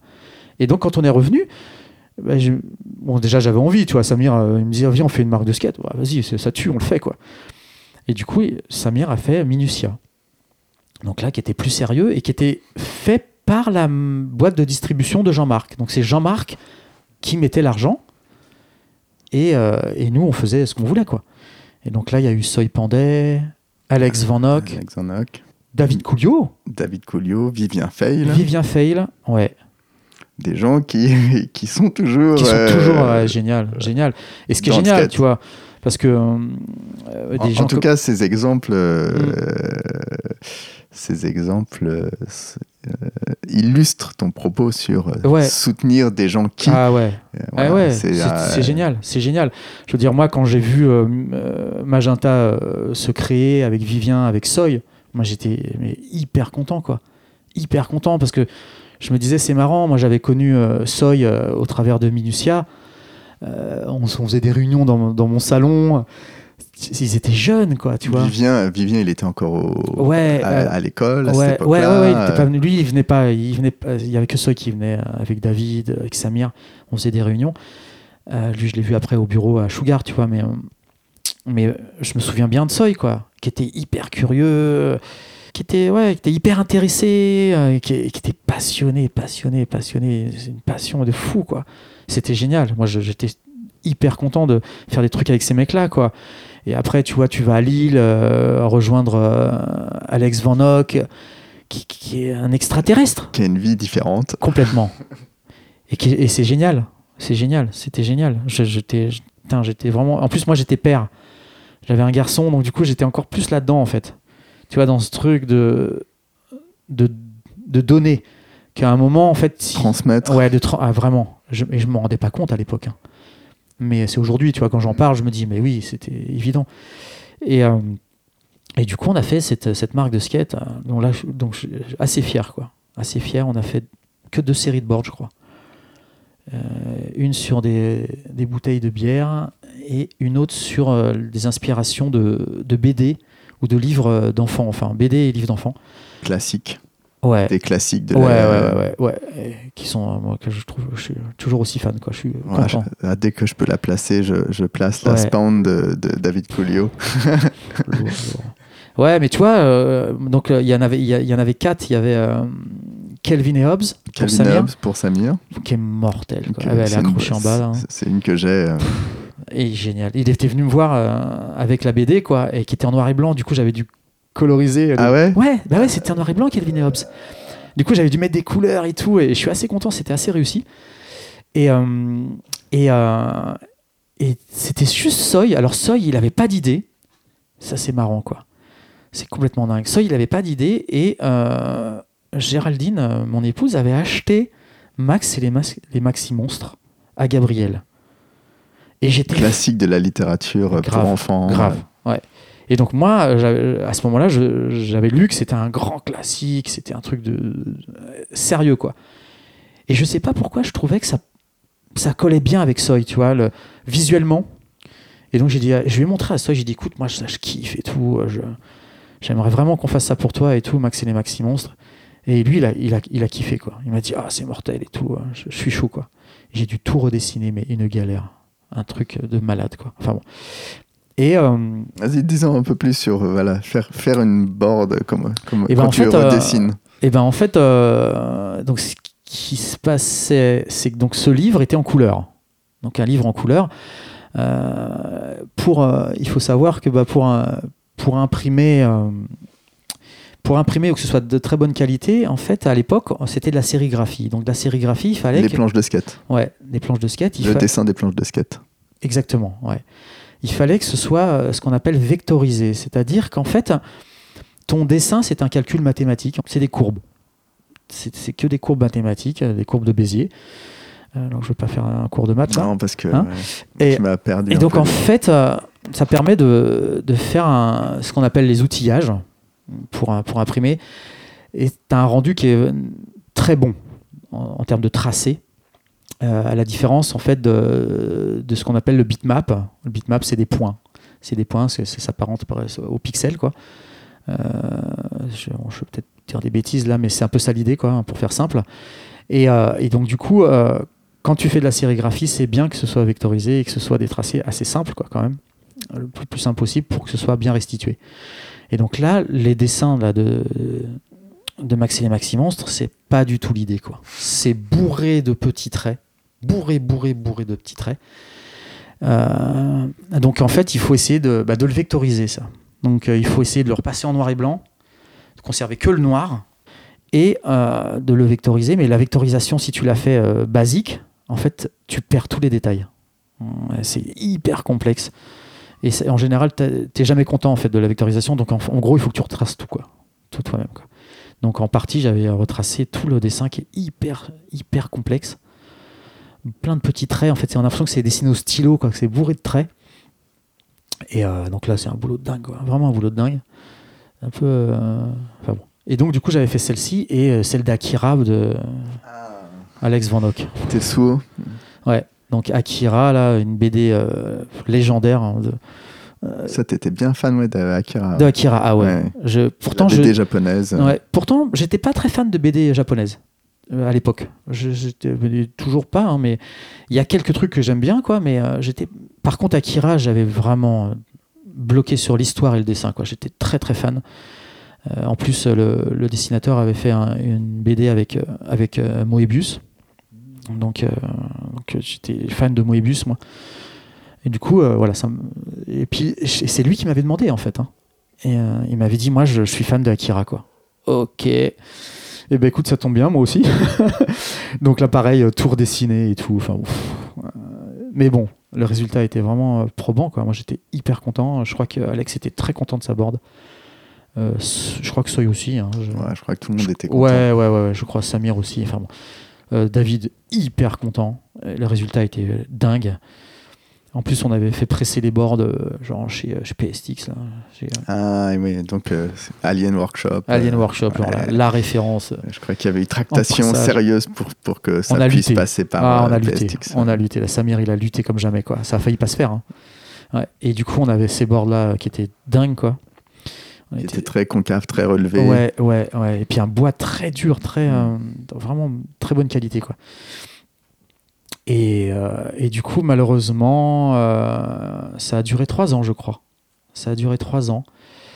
Euh, et puis euh, la boîte de distribution marchait un petit peu moins bien, je crois. Je sais pas exactement, ou en tout cas, ou alors étaient beaucoup plus pris par la marque de distribution. Je sais plus ce En qui s'est passé. là, juste gros- gros- rapidement, il me semble que le, cette boîte a été ouverte pour distribuer la caille qui arrivait en France. Exact. Et ensuite, la caille a été repris par un autre distributeur qui Ouais, a ouais, changé. euh, Et ça a changé un peu la donne. Ça a changé la donne pour Lambda. Oui, c'est ça. Ils avaient la caille. hein. Ah oui, effectivement, ils avaient la Ils ont caille. développé la ça caille. marchait très très bien. Et en fait, la caille a été récupérée par un autre distributeur. Ils ont perdu. Et effectivement, du coup, Voilà. ils- la boîte de distribution, euh, c'était leur, leur plus grosse marque. Mm, donc, ça. euh, ouais, forcément, le jour où la caille part, ça change un peu la donne pour le reste des projets de la boîte. Ouais, de carrément. distrib, ouais. Et donc, du coup, Samir euh, était un peu, un peu embêté, quoi. était un peu embêté. Mais euh, je crois que donc ça a duré un an de plus. Et puis, euh, et puis là, il a- ils ont arrêté, quoi, en fait. Enfin, ils ont arrêté. il fallait qu'ils gardent leur salaire quand même, malheureusement. J'imagine qu'il y avait plein d'autres problèmes. Et ils ont, Samir a, a arrêté malgré lui, je pense. Je pense que lui, il était vraiment, c'était son kiff, ça. Il kiffait, ça se La comprend. petite équipe. Ouais, et puis il aimait bien, il aimait bien diriger, enfin diriger, pas diriger, mais il aimait bien euh, chaperonner les projets. chaperonner des projets, avoir des skateurs et, et- et pousser les skateurs en fait. Ça, il kiffait quoi. Il aimait quoi. D'ailleurs, c'est ce qu'il fait aujourd'hui avec Supreme, on, on le sent quoi. On sent, il sponsorise des, des gars. euh, Il a, il a une vraie sensibilité là-dessus, moi je trouve, qui est intéressante. Et, et voilà, ouais. euh, Et du coup, euh, ça s'arrête. Euh, donc là, je sais plus, on doit être. on- Peut-être 2006-2007. euh. Ouais, un truc comme ça, ouais. euh, ouais, bon, peut-être un peu moins même. Peut-être 2004-2005 à peu près. Et, euh, et là aussi, euh, en parallèle, par contre, effectivement, il y a un truc qu'on oublie, c'est que, hum, cliché, moi je, je voyais de temps en temps Jérémy. Et Jérémy me contacte, et il contacte Alex aussi, je crois. Ou euh, il me contacte, ou il contacte Alex, je sais plus. Et ils faisaient leur vidéo qui s'appelait Europa. Mm. Ça, Ouais, c'est 2001. 2000, début 2000, ouais. Europa. Ouais. Gros projet. euh, Donc c'est vidéo. 2000, tu as raison, ouais, 2000. Et donc, euh, enfin, donc Alex me dit, ouais, euh, Jérémy veut, veut faire cette vidéo, repas, il voudrait qu'on fasse tout l'habillage de la vidéo, enfin, il veut que je le fasse et moi je veux le faire avec toi en fait. Alex, mortel quoi, toujours Alex quoi. Non mais c'est génial quoi. Il me dit, Seb, moi je veux, je veux le faire avec toi quoi. Et moi j'avais jamais fait de d'habillage vidéo en fait. Ouais, là, c'est autre. C'est encore un euh, autre truc. ouais. travail, ouais, ouais, ouais, ouais, ouais, ouais. Et, euh, et donc, on, on commence à réfléchir en fait sur euh, comment, qu'est-ce qu'on va mettre en place. L'Europe, le voyage. Et je sais plus si c'est lui ou moi, enfin, ou les deux, en discutant, on se dit, putain, mais ce qui serait mortel, c'est d'utiliser toute l'icono des gares. Tu vois, des toilettes, euh, des, les, les petites iconos des, bah, des toilettes, la représentation des toilettes, des, ins- des, des extincteurs, euh, le taxi, le, le bus, le- toute cette icono qu'il y a dans les gares, en fait. Ouais, de signalisation. De euh, signalisation, ouais. mm, Ouais. D'accord, ouais. Et du coup, on se dit, putain, ça serait mortel, parce qu'en fait, les mecs, ils ont pris le- ils ont pris l'avion, ils ont pris le train. Donc, on se dit, mais on va utiliser toute cette signalétique pour créer, en fait, l'habillage de la vidéo, quoi. C'est ça le point de départ, en fait. Et donc, on, on se dit, ouais, bah, on, on va faire ça. Et moi, j'avais, euh, allez, enfin, j'ai euh, un oncle qui est ingénieur du son. Et, je, je dis à mon oncle, écoute, euh, est-ce que tu aurais une bibliothèque de son, de gare Euh, ouais. Parce que en fait, maintenant j'ai les images dans la tête et il y a les trucs, les clics, les clics, clics des tableaux. Les rouleaux Ouais, des- les rouleaux, les portes qui se ferment du métro, et donc on a utilisé tous ces sons. Et en fait, je les entends les sons maintenant, mais Eh je ben m'en souviens même si. pas dans la vidéo. Eh. Ah. Et donc moi je dis, à- je dis à mon oncle, bah, vas-y, donne-moi un CD euh, avec, tout- avec toute une banque de sons. Lui, il a une banque de sons, tu vois, c'est des ingé sons, les mecs, ils ont ça à fond, quoi. Il me dit, bah vas-y, t'inquiète, je t'envoie ça, quoi. Et il m'envoie un CD, bam, avec mes, je sais pas, mes 10 000 sons de tout ce que tu veux, des gens qui marchent dans la gare, de- des rouleaux, de... mais c'était incroyable. Avec Alex, on était là, mais ça tue, quoi. Et donc on était chez lui euh, à créer ça, quoi. Tout En fait, tout- toutes les intros des, des, des, des pilotes- des riders, Et là, c'est un truc qui. Tu dis que tu as envie d'en faire plus, ou c'est un gros boulot, ou c'est. euh, Et tu trouves du plaisir à faire ça En tant que graphiste?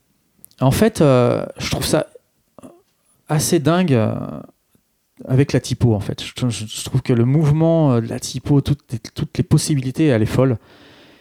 Mais je suis vraiment dans le papier, quoi. Je suis vraiment un vieux, tu vois. Je, je kiffe le papier, quoi.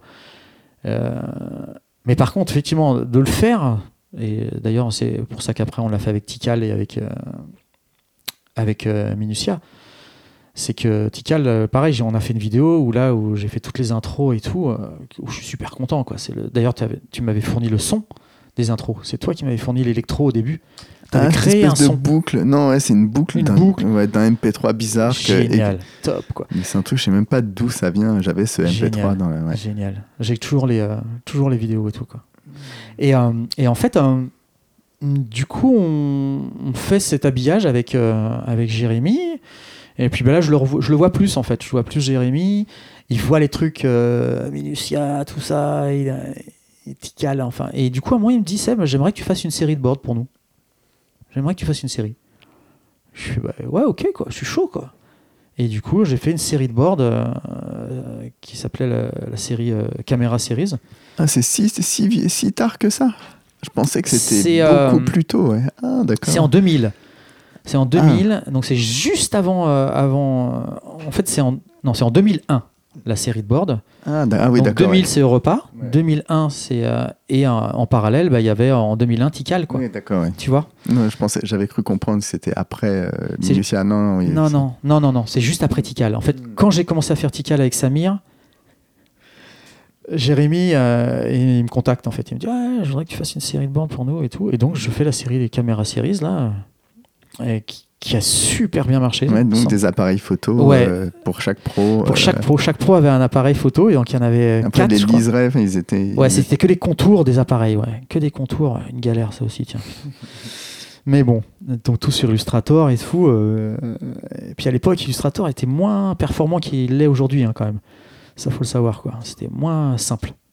qui passaient plus d'heures. Ouais, c'est clair. Et euh, mais bon, donc j'avais fait un appareil pour chaque, euh, chaque mec et tout. hein. C'était, c'était génial. J'étais content de cette série, elle était vraiment jolie. Euh, et du coup, euh, c'est marrant parce que j'avais fait un Hazelblad pour. euh, mince, je me. Pontus? J'avais fait un Pontus Hazelblad. Alve. Ouais, parce qu'il est d'origine. Suédoise. ouais. suédoise, voilà. Et donc j'avais fait un Hazelblad et il y avait un réparateur Hazelblad à Paris. Les mecs, ils avaient carrément la board, Les passages pivers, là. ouais. passage Pivert. Ils avaient la board. Le mec, il avait demandé à Anthony Lenedic la board. Tellement il était comme un dingue, le mec, tu vois. Il était réparateur Hazelblad, il y avait un Hazelblad et un, tout. bon, un bon lieu de nerd. Ouais, ouais. Et du coup, il a- le mec avait une borne. Enfin bon. Et puis moi, j'étais content parce que Jérémy me disait, il y a carrément des mecs qui achètent la série complète, quoi. Le mec, il a acheté Ah, les 4 boards, quoi. J'étais là, waouh, c'est fou, quoi. Enfin, il- et lui, il avait, je crois, rarement vu ça ou jamais. Donc, il était hyper content. Et t'avais cette idée de série ou enfin c'est un truc qui Ouais, ouais. Je- en fait, c'est aussi.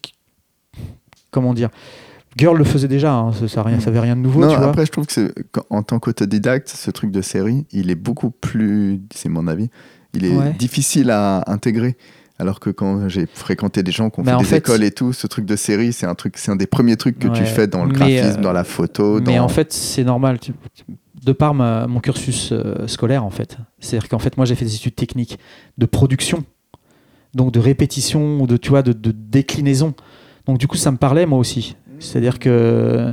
Et c'est pour ça qu'en fait, moi, je, quand, je, quand je te disais, je voulais finir mes études, c'est que c'est important, en fait. C'est-à-dire que quoi que tu fasses, euh, je, parle- je m'adresse tu vois, aux jeunes, mais quoi que tu fasses comme étude, ça te servira un jour. Quoi que tu fasses. Mais il faut faire des études, c'est vraiment important. Parce que moi, je sais que les études que j'ai faites sont hyper techniques. Mais même dans la mise en page, dans mon approche, en fait, ça m'a servi. Mon approche, dans ma gestion du travail, gestion même du temps de travail, du temps que tu passes, de la façon de t'organiser, euh, ça vient de ça, en fait, de mon cursus scolaire, de ma façon d'appréhender les choses pendant euh, mon apprentissage, en fait. Et je pense, que c'est important. Moi, j'ai vu des gamins sortir euh, d'école de graphisme. Putain, les gamins, ils savent pas travailler, en fait. Enfin, tu vois, ils ont ils sont ils ont des fois ils sont très doués hein, c'est pas le problème mais ils savent pas euh, créer des étapes quoi ils sont euh, genre wow tout feu tout flamme mais en fait euh, ils, se, ils se brûlent quoi un peu ils se en fatiguent fait, ouais, quand tu dois faire une série de boards, tu peux, as des étapes et tu peux pas y couper. Exactement ouais. et et ce qui est intéressant aussi dans les séries c'est que bah, tu déclines donc ta, réflexion elle est euh, plus euh, simple. C'est-à-dire que tu as une réflexion une fois et tu déclines. Et ça c'est un truc qu'Alex il m'a toujours dit quoi. Enfin quand j'ai commencé à bosser avec lui il me dit mais Seb c'est une idée. Une idée et tu comme dirait et tu spread. T'as vraiment quoi. Il disait tout le même pareil tu vois avec ces mots d'anglais là. Ah, qu'est-ce que t'as dit? Tu peux répéter s'il te plaît? Et, euh, et voilà quoi donc c'est pour ça que j'ai ces, ces idées de série ouais c'était euh, ça me parlait quoi ça me parlait tu vois je me disais ah mais putain tu, tu prends un appareil photo et puis tu, tu prends plusieurs appareils tu déclines et, et ça, et ça avait du sens vraiment pour moi ouais Mm. ça avait vraiment du sens quoi ça l'a toujours eu quoi Euh, même toujours aujourd'hui quoi Cette série qui a été rééditée, il me semble. Ouais. Euh, en fait, ce qui s'est passé, c'est pas qu'elle a été rééditée, c'est qu'en fait, ils ont fait une vidéo qui s'appelait Déjà vu. Et ils ont demandé à, le- Ah, exact. rider. Elle est chouette cette histoire. Elle est géniale. Ils ont demandé à leur rider quel board ils préféraient et ils ont refait la board qu'ils préféraient. Et, Pro- Au pro, chose drôle, c'est que la board que j'avais fait pour Fonseca, Ricardo Fonseca. Ricardo Fonseca, qui est portugais, a choisi cette board-là. C'est drôle parce que moi j'ai des origines portugaises, ça me fait rire. Et le mec, il a, il a choisi. J'étais super fier. Je me suis dit, putain, le mec, il a, il a choisi une, une board que j'ai faite. C'est, c'est- Et chez cool. Cliché, ils ont eu beaucoup de boards. euh, Fon- Fonseca, il est Ah resté ouais. longtemps. Enfin, Bah ceux ouais. qui ont été pros. Surtout que lui, il en a eu plein. Ouais. Et puis il y en a eu des belles, hein, Elvira et tout. Oui, voilà, c'est ça. Ils ont, c'est les riders qui ont, ré- ils ont réédité les Mm. séries que les riders avaient préférées. Ouais. euh, euh, c'est pas mal. c'est chouette. C'était une belle idée. C'est une super idée. Ils ont eu des très bonnes idées, de toute façon. Ils ont eu des très, bonnes, très, très bonnes idées. Et du coup, au bout de bah, 10 ans de Sugar, euh, moi, ça faisait 10 ans donc, en- que je faisais Sugar. Euh, je suis parti à Nantes, en fait. J'ai décidé, moi, de, quitter Paris. J'en avais un peu assez de la ville. Moi, j'étais euh, en plein centre. J'avais deux enfants. J'avais, une deuxième, un deuxième enfant, une fille. Et du coup, je, me, j'avais envie de prendre l'air, quoi. Je, je sais pas, je me sentais plus très bien à Paris, quoi. Et du coup, je suis parti, euh, je suis parti en province. Donc c'était, il y avait trois choix. C'était Toulouse, Nantes ou Lyon. Euh, moi, mon cœur balançait plus entre Lyon et Nantes, parce que pour moi, c'était au niveau du skate, c'était voilà, Nantes, c'était la première euh, ville à faire euh, un street park quand même, quoi. Ouais. Donc ça, c'est pour moi, ça parle, quoi. Peut-être tu te dis putain, il y a une ville qui fait ça quand même, ça va, quoi. Et puis Lyon, parce que pour moi, Lyon, c'était vraiment euh, la ville du skate quoi, par excellence, quoi. Vraiment, quoi. Une des plus grosses scènes du skate, euh, même si moi je skatais plus, mais même, quoi, ça, parle, ça me parlait. Et puis bon, il y avait Jérémy, il y avait des gens que je connaissais. Et à Nantes, il y avait David Coulio, euh, moi j'étais très, très copain, et euh, Thibaut Fradin que je connaissais un petit peu. Du coup, tout ça, voilà, fait que bah, je suis parti à Nantes parce que c'était vraiment moins loin de Paris. Et quand je suis arrivé à Nantes, en fait, euh, bah, j'ai recroisé bah, Thibaut. Et eux, euh, très vite, en fait. Euh, donc ça, c'était en 2000, euh, je crois 2010, 2009, 2010. En fait, euh, Thibaut m'a dit bah, Moi, je veux, ouvrir un magasin de skate et en fait, je voudrais que je vais le faire avec euh, David Coulio. Et je voudrais que tu t'occupes de toute la partie graphique, quoi. donc le logo, les boards, euh, les logo boards, etc. Et bon, moi j'ai dit bah allons-y quoi. Donc euh, l'idée de départ venait de de David, en fait lui euh, fan de photos, fan de vidéos. Euh, il s'est dit ouais j'ai envie que ça s'appelle clic comme le, clic de l'appareil photo. Euh, moi j'ai dit bah écoute si tu veux quoi, moi ouais ça me va. Et, du coup on est parti là-dessus, on est parti là-dessus sur ce thème en l'occurrence quoi. Donc le logo s'est décliné de ça, de, de effectivement, pas le volet de l'appareil photo mais le volet en déplacement latéral quoi. Donc les lettres sont découpées comme ça par, rapport à, ça, par rapport à l'idée de des volets qui se ferment euh, d'un appareil photo quoi ancien. Et, euh, et ils ont ouvert le magasin on a fait quelques quelques boards hein, quand même. Et ils ont fait des expos donc du coup ils faisaient des, des boards pour le- l'expo et tout. Enfin ils étaient super motivés hein, c'était vraiment chouette. Et puis bon après il y a eu des histoires je pense financières euh, des difficultés quoi hein, comme ça peut arriver et, euh, et donc Thibaut a fermé le magasin Thibaut a fermé le magasin et puis le truc, c'est que David est parti à Paris. Moi, j'avais un bureau à Nantes avec lui. Et donc, du coup, je, moi, je retourné chez moi dans mon bureau. Et lui, il est parti euh, à Paris. Euh, et puis voilà, quoi.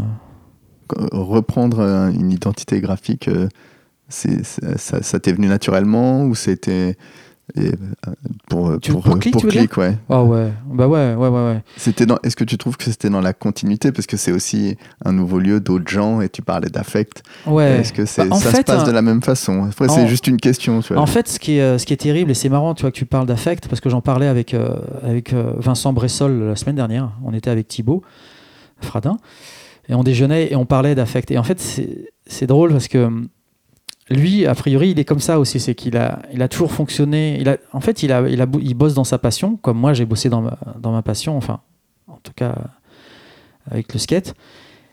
Et toute la construction, le travail en fait passe par l'affectif parce que c'est quelque chose que tu aimes. Donc déjà, tu as un rapport affectif, c'est- terrible à dire. Et des fois, c'est même lourd. C'est lourd parce que tu mets trop d'affect en fait. Et, euh, et lui, il disait, bah moi, c'est marrant parce que moi aussi, je suis dans l'affect. Euh, Il bosse chez euh, Nike SB, donc il s'occupe de tout ce il, qui il est représentant, Ouais, il s'occupe de tout. Ouais, de tout les ce qui est- donc il est en contact Voilà, avec des voilà. gens de sketch shop, des gens qu'il apprécie, qu'il skate, connaît. Et ouais. Et donc il fréquente, bah, il doit euh, travailler avec Thibaut Fradin, avec qui il a été euh, rider, où ils ont fait des voyages avec Clichy ensemble. Et des moments, ils sont obligés de parler de business, mais pourtant c'est des potes, quoi. Donc c'est hyper dur. Mais, euh, mais en même temps, c'est génial. C'est génial et difficile, évidemment. Quoi. Donc c'est vrai que moi, euh, bah, quand Thibaut euh, est venu me voir, ou David et tout, c'était facile. Parce que déjà, c'est des mecs que je connaissais. Euh, bon, Thibaut un peu moins, mais j'ai appris à le connaître, évidemment, en étant à Nantes. David, je le connaissais assez bien. Euh, et puis on s'entendait super bien. On a pris un bureau ensemble ici. Euh, moi, je, je- l'adore, quoi. C'est un mec qui est génial, quoi. Et puis on a une même culture, on aime les mêmes choses. Enfin, c'est facile, quoi. Et donc ça a été facile quand il est venu me voir et qu'il m'a dit j'ai ça. Il avait des idées aussi, tu vois. Donc c'était facile. C'est-à-dire que créer une charte graphique, créer une identité, c'est facile quand les gens ont une envie ou euh, ont des, euh, des repères. C'est-à-dire quand tu dois créer une charte graphique avec quelqu'un qui a aucune idée et tu sais pas, il faut que tu lui, plaises, il faut que tu lui plaises, donc c'est difficile. Alors que là, quand c'est quelqu'un que tu connais et que tu sais ce qu'il aime, bah c'est dix fois plus facile, dix fois plus facile, parce que euh, tu vas tu vas tomber pile où il faut quoi, tu vois. Tu vas, en tout cas a priori quoi. Sauf si tu fais quelque chose qui est vraiment mauvais, mais bon là. Bon, bah putain, en tout cas, hein, je- Ouais. euh, c'est un- un- on a fait une belle boucle. J'adore cette histoire que tu viens de me raconter là sur euh, le confinement et la série de board. Alors vas-y, enchaîne Ah. avec ça. Là. On, on conclut avec ça. Ah là. ouais, en fait, euh, bah, donc on a tous été confinés, hein, évidemment quoi. Même à Nantes. Même à Nantes. Bon, il y a, évidemment, moi, je plains mes, mes amis parisiens qui étaient en appartement. Euh, À Nantes, c'était quand même plus facile. Et, euh, et du coup, moi, j'en ai profité pour reskater, pour remonter sur mon skate. J'en avais Ah vraiment. oui, j'ai vu des petites des Ouais. images passer, Ouais, effectivement. ma oui, fille m'a oui. filmé, ouais. Lucille euh, Euh, avait ça- envie de. La fête des enfants, ils pourront filmer euh, faire, en train de faire du skate. Ouais, ma fille, ça l'a fait rire. Ils quoi. seront patients. ça, ça l'a fait rire, ça l'a fait rire. Et du coup, euh, elle est venue avec moi, elle m'a filmé, ouais. Mais j'avais vachement envie, il faisait hyper beau, quoi. Ah, il faisait Il faisait beau. hyper beau, il faisait une super C'était un température. très beau confinement. C'était la... Ah, c'était la Californie, quoi. Et euh, du coup, je j'ai reskaté et je me suis rendu compte bah, que c'était hyper dur, quoi. Hyper dur. hein. J'avais vraiment énormément perdu. Bon, ça fait tellement longtemps que j'ai pas skaté, quoi. Malgré le fait que tu sois très en forme et Ouais. que tu fasses du, beaucoup de vélo, Ouais, hein, je fais beaucoup de très sport. sérieusement. Mais c'est ça aussi qui m'autorise à, à en refaire, je pense. Euh, Et t'as- une condition physique ouais. impeccable. C'est ça. On Ouais. essaye. Ouais, ouais, si on peut. euh, Mais euh, donc du coup j'ai euh, j'ai skaté un peu et, et euh, bon comme tout le monde je suis sur les réseaux sociaux encore plus pendant le confinement et euh, j'ai vu euh, Rave en fait qui faisait un petit concours avec Nike SB euh, Rave skateboard. Rave Skateboard ouais qui faisait un petit concours euh, genre fais ta déco machin euh, et alors j'ai j'ai vu passer des trucs et puis je voyais des décos mais qui avaient rien à voir avec Nike en fait je voyais les décos, je disais, mais putain, c'est bizarre, les mecs, ils font des décos rave, ok, c'est cool, quoi. Mais en fait, ils leur ont... les gens lisent pas trop, quoi, en fait, tu te dis. C'était écrit, ça. Instagram. Instagram, c'est assez aberrant, c'est magnifique, ouais. Les gens Ouais. lisent pas. Ah c'est incroyable. Et du coup, euh, moi, je vois bien que c'est un truc euh, Nike SB euh, rave, quoi. Donc, du coup, je me suis dit, ah, ça serait vraiment chouette de.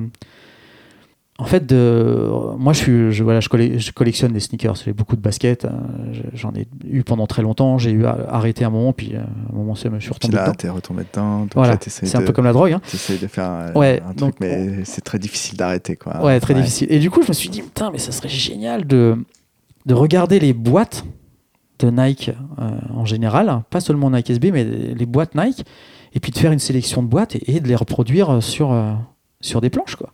Une idée. Ouais. Et tu, et tu spread. Et tu spread.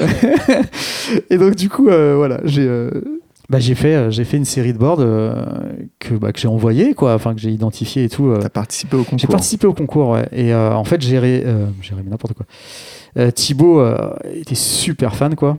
Parce que c'était lié au skate shop aussi ouais, de, ton, ouais, de ta ouais, de- ville. local. C'était, ça l'idée. hein. C'était euh, support your local shop, ouais. Et donc, du coup, euh, moi, j'ai fait, bah vas-y, ça tue, quoi. Je, le fais, quoi. Donc, je l'ai fait. Et lui, il dit, ah non, mais moi, les boards, je veux, les faire. Alors qu'au départ, moi, ce que j'avais fait, c'est que j'avais fait les planches, mais il y avait les logos Nike. Tout, quoi. C'était vraiment euh, Nike, quoi. Sauf qu'il y avait marqué Milk. Et, euh, Rave. Dans, les cartouches, en fait. Et, et du coup, j'avais fait le truc, bon.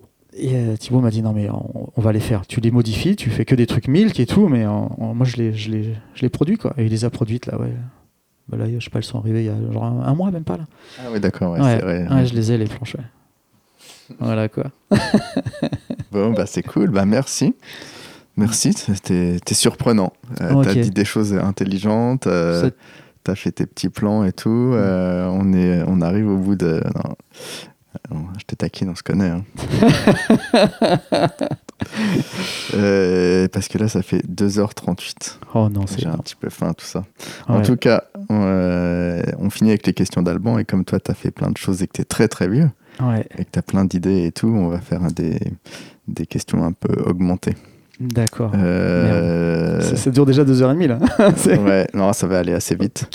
Euh, D'accord. euh, ouais, donc si tu dois conserver une série de boards, voilà, ce qu'on appelle une série de boards de scat, voilà, celle que peut-être même que tu as, Ah, c'est dur, ça. Une série, série, série. Parce que une série qui est- D'accord. En fait, moi, il y a une board qui est ma préférée. C'était la, la, la Choco de Kinan. C'est le smudge, là, avec les, Les taches d'huile. Les taches, ouais, les Mm. espèces de taches, là. les coulures. Ouais. Ce qui s'appelait smudge. Ouais, smudge Series. Euh, Celle-là, c'est ma préférée. Ça, c'est vraiment. J'étais super fan de cette série, quoi. Vraiment, je trouvais que c'était assez délirant. Enfin, ça avait rien à voir avec ce qu'on connaissait graphiquement et tout. C'est hyper conceptuel avec des espèces d'aplats de couleurs comme ça. Bon, la Kinan, c'est la, la plus belle, quoi. Euh, ça, c'est ma série préférée, je pense.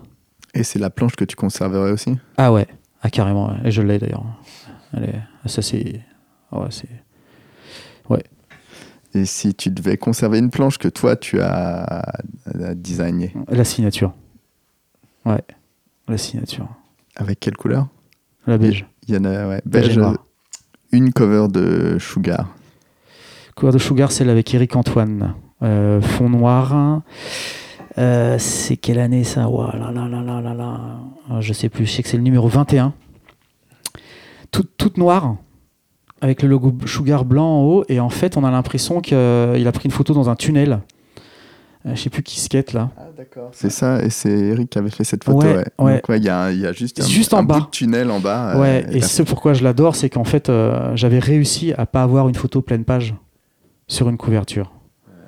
Et Edouard, que- ça là-dessus, il était et- intraitable. Edouard, il a, il- Ah là là là là. la photo couleur pleine page pour Voilà. euh, la couverture, c'était. Et là, c'est une photo noir et blanc, toute petite, avec un aplat tout noir, un peu, un peu euh, rayé, exprès. euh, ah oui, un petit peu abîmé. ouais, ouais. avec du grip.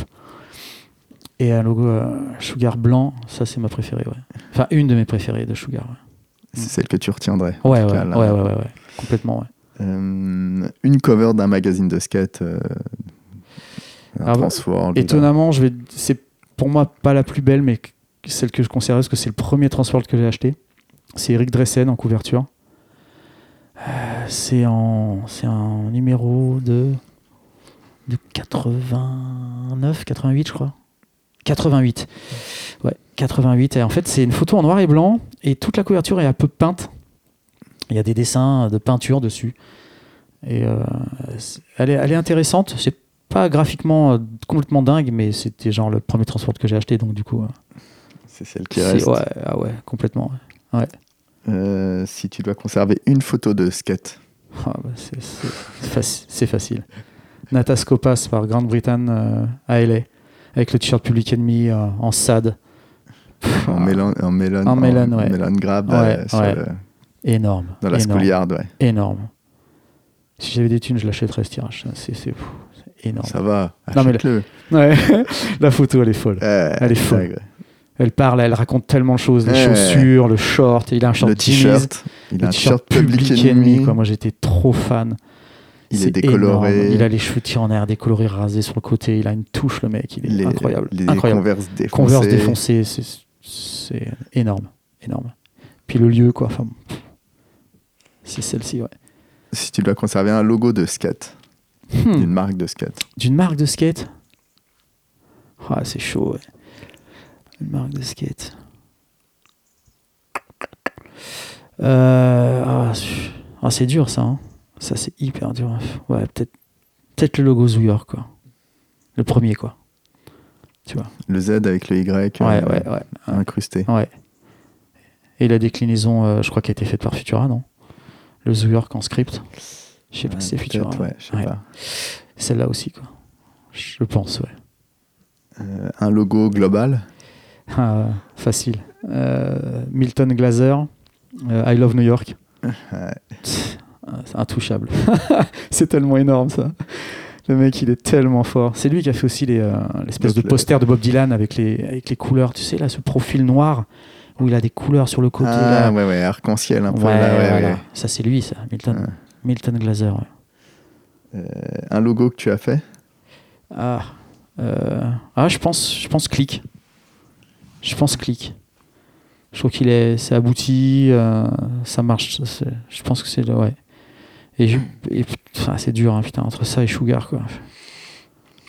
Tu l'as dit, ça venait du cœur. Ouais, ouais, ouais. Ouais, clic, ouais, ouais. Après, Ouais, c'est marrant parce que ça ressemble vraiment à ce que tu fais. Ouais, ouais. c'est ma... C'est sûr. Après. Sugar, c'est un truc, mais ouais, je Ouais. que dans tout ce que j'ai vu au fil des années, ça, ça correspond à ton Ah, travail. sûr. Quoi. Ouais, ouais, ouais. Hmm. Non, mais c'est sûr. C'est sûr. Si tu dois retenir un graphiste, Un graphiste. Alors là, tu vois, c'est difficile parce que, en fait, euh, j'en ai deux. Il y en a un qui est typo et un qui est graphiste-graphiste. ah, tu peux dire les deux parce que t'es très vieux. Des fois, les vieux, on leur accorde Ouais, des- ah ouais, Ouais, c'est gentil. ouais. Alors en graphiste, c'est Soul Bass. C'est pour moi, a, c'est intouchable. C'est vraiment le, le qui a fait les génériques de Hitchcock, de Hitchcock, de génériques, Otto Preminger. Otto Preminger, Eh ouais, eh des de, affiches, et euh, beaucoup d'affiches de films. Ouais, c'est, dingue, dingue. C'est vraiment. Mais, euh, Bah, au bureau, il y avait euh, Vertigo, Mhm, l'affiche de Vertigo. Ouais, ouais. Ah, oui, exactement. Donc lui, en graphisme, et plus accès typo euh, Herbs Lubalin. Quoi. Herbs Lubalin, c'est n'importe quoi. En termes de gestion, de typo. De Il a fait quoi comme typo connu? Bah, La Lubalin Graph. Avant-garde aussi. Avant-garde, avant-garde gothique, tuerie quoi. Tuerie quoi. Le mec, il est euh, enfin, incroyable. Bon. Et on passe aux dernières questions, les questions les plus difficiles, les questions d'Alban, Alban que tu connais. Ouais. Alban, bah, tu vois, c'est lui qui nous avait soumis ça euh, sur. euh, trop drôle. ouais, et qui attend euh, pour la blague le big spin de Jean-Marc V7. Ah. Mais, euh, qui, j'espère, arrivera parce que je pense que ça peut être. bah ouais. on en a parlé déjà. C'est clair. C'est plus une question d'emploi du temps et de. Si tu dois ne conserver qu'une seule part de skate, Ah, putain. Celle, celle à qui tu, quelqu'un qui connaît pas le skate, tu pourrais lui dire voilà, ça c'est une, une- c'est ça le skate pour moi. Ouais. Que tu regarderas encore euh, dans 10 ans. ouais, c'est simple. C'est euh, Gino et, euh, et Kinan, euh, Mouse. Ça, c'est pour moi, c'est vénère. J'en aurais une autre, hein, mais euh, celle-là, c'est vraiment. euh, c'est le skate, euh, pour moi, dans, sa- dans son excellence. quoi. Les mecs, ils sont incroyables. Quoi. Le switch flip au-dessus de la table de pique-nique, mais c'est. C'est n'importe quoi. C'est vraiment euh, magnifique, quoi. Et puis, enfin, leur, tous les deux, leur façon de skater, elle est tellement folle, quoi. Enfin, tu vois, c'est. euh, et différent quand même. C'est ça, qui est- ouais. c'est ça qui est fou. hyper complémentaire, Ah amis d'enfance. Enfin, il y avait quand même un truc Non, euh, mais ouais, ouais. C'est complémentaire. émo- c'est émo- euh, émotif aussi, tu vois. on- et- ouais, c'est ça. C'est ouais, c'est Mars, ouais. C'est affectif. Non, mais c'est. Ouais, c'est. Et euh, si tu dois ne conserver qu'un seul skater, celui qui pour toi représente le skate et Ouais, Gino. Gino Yanucci. Gino Yanucci, ouais. Ouais. Ouais, sans, ouais, sans problème. Tu vois, ça part dans trilogie, enfin, toutes ces parts, c'est, du délire. Quoi. Très bien, très bon choix. Merci. Avec grand plaisir. Et puis euh, plein de bonnes choses pour la suite. Et euh, j'espère Bah, que tu viendras à, à Avron skater ou à Répu euh, la prochaine fois que tu viens à Paris. C'est, prévu, c'est, c'est, les- c'est, C'est vrai que c'est noté ça. J'oublie parfois qu'on on est dans le confinement, encore dans, le, dans les Non. histoires. euh. En tout cas, merci de cet accueil. Et Avec grand c'était plaisir. un très bon moment où- avec un très beau soleil. Merci. À bientôt. À bientôt. Voilà, Big Spin, c'est terminé pour aujourd'hui. Merci de votre attention. Big Spin, ça s'écoute sur SoundCloud, YouTube, iTunes, Deezer, Spotify et les autres plateformes de podcast. Sur le site internet bigspin.media, vous retrouvez euh, les images de ce dont on parle. C'est présenté et produit par Sébastien Charlot et Arnaud Dedieu. Le jingle, c'est Mehdi Pinson. Prenez soin de vous et à bientôt.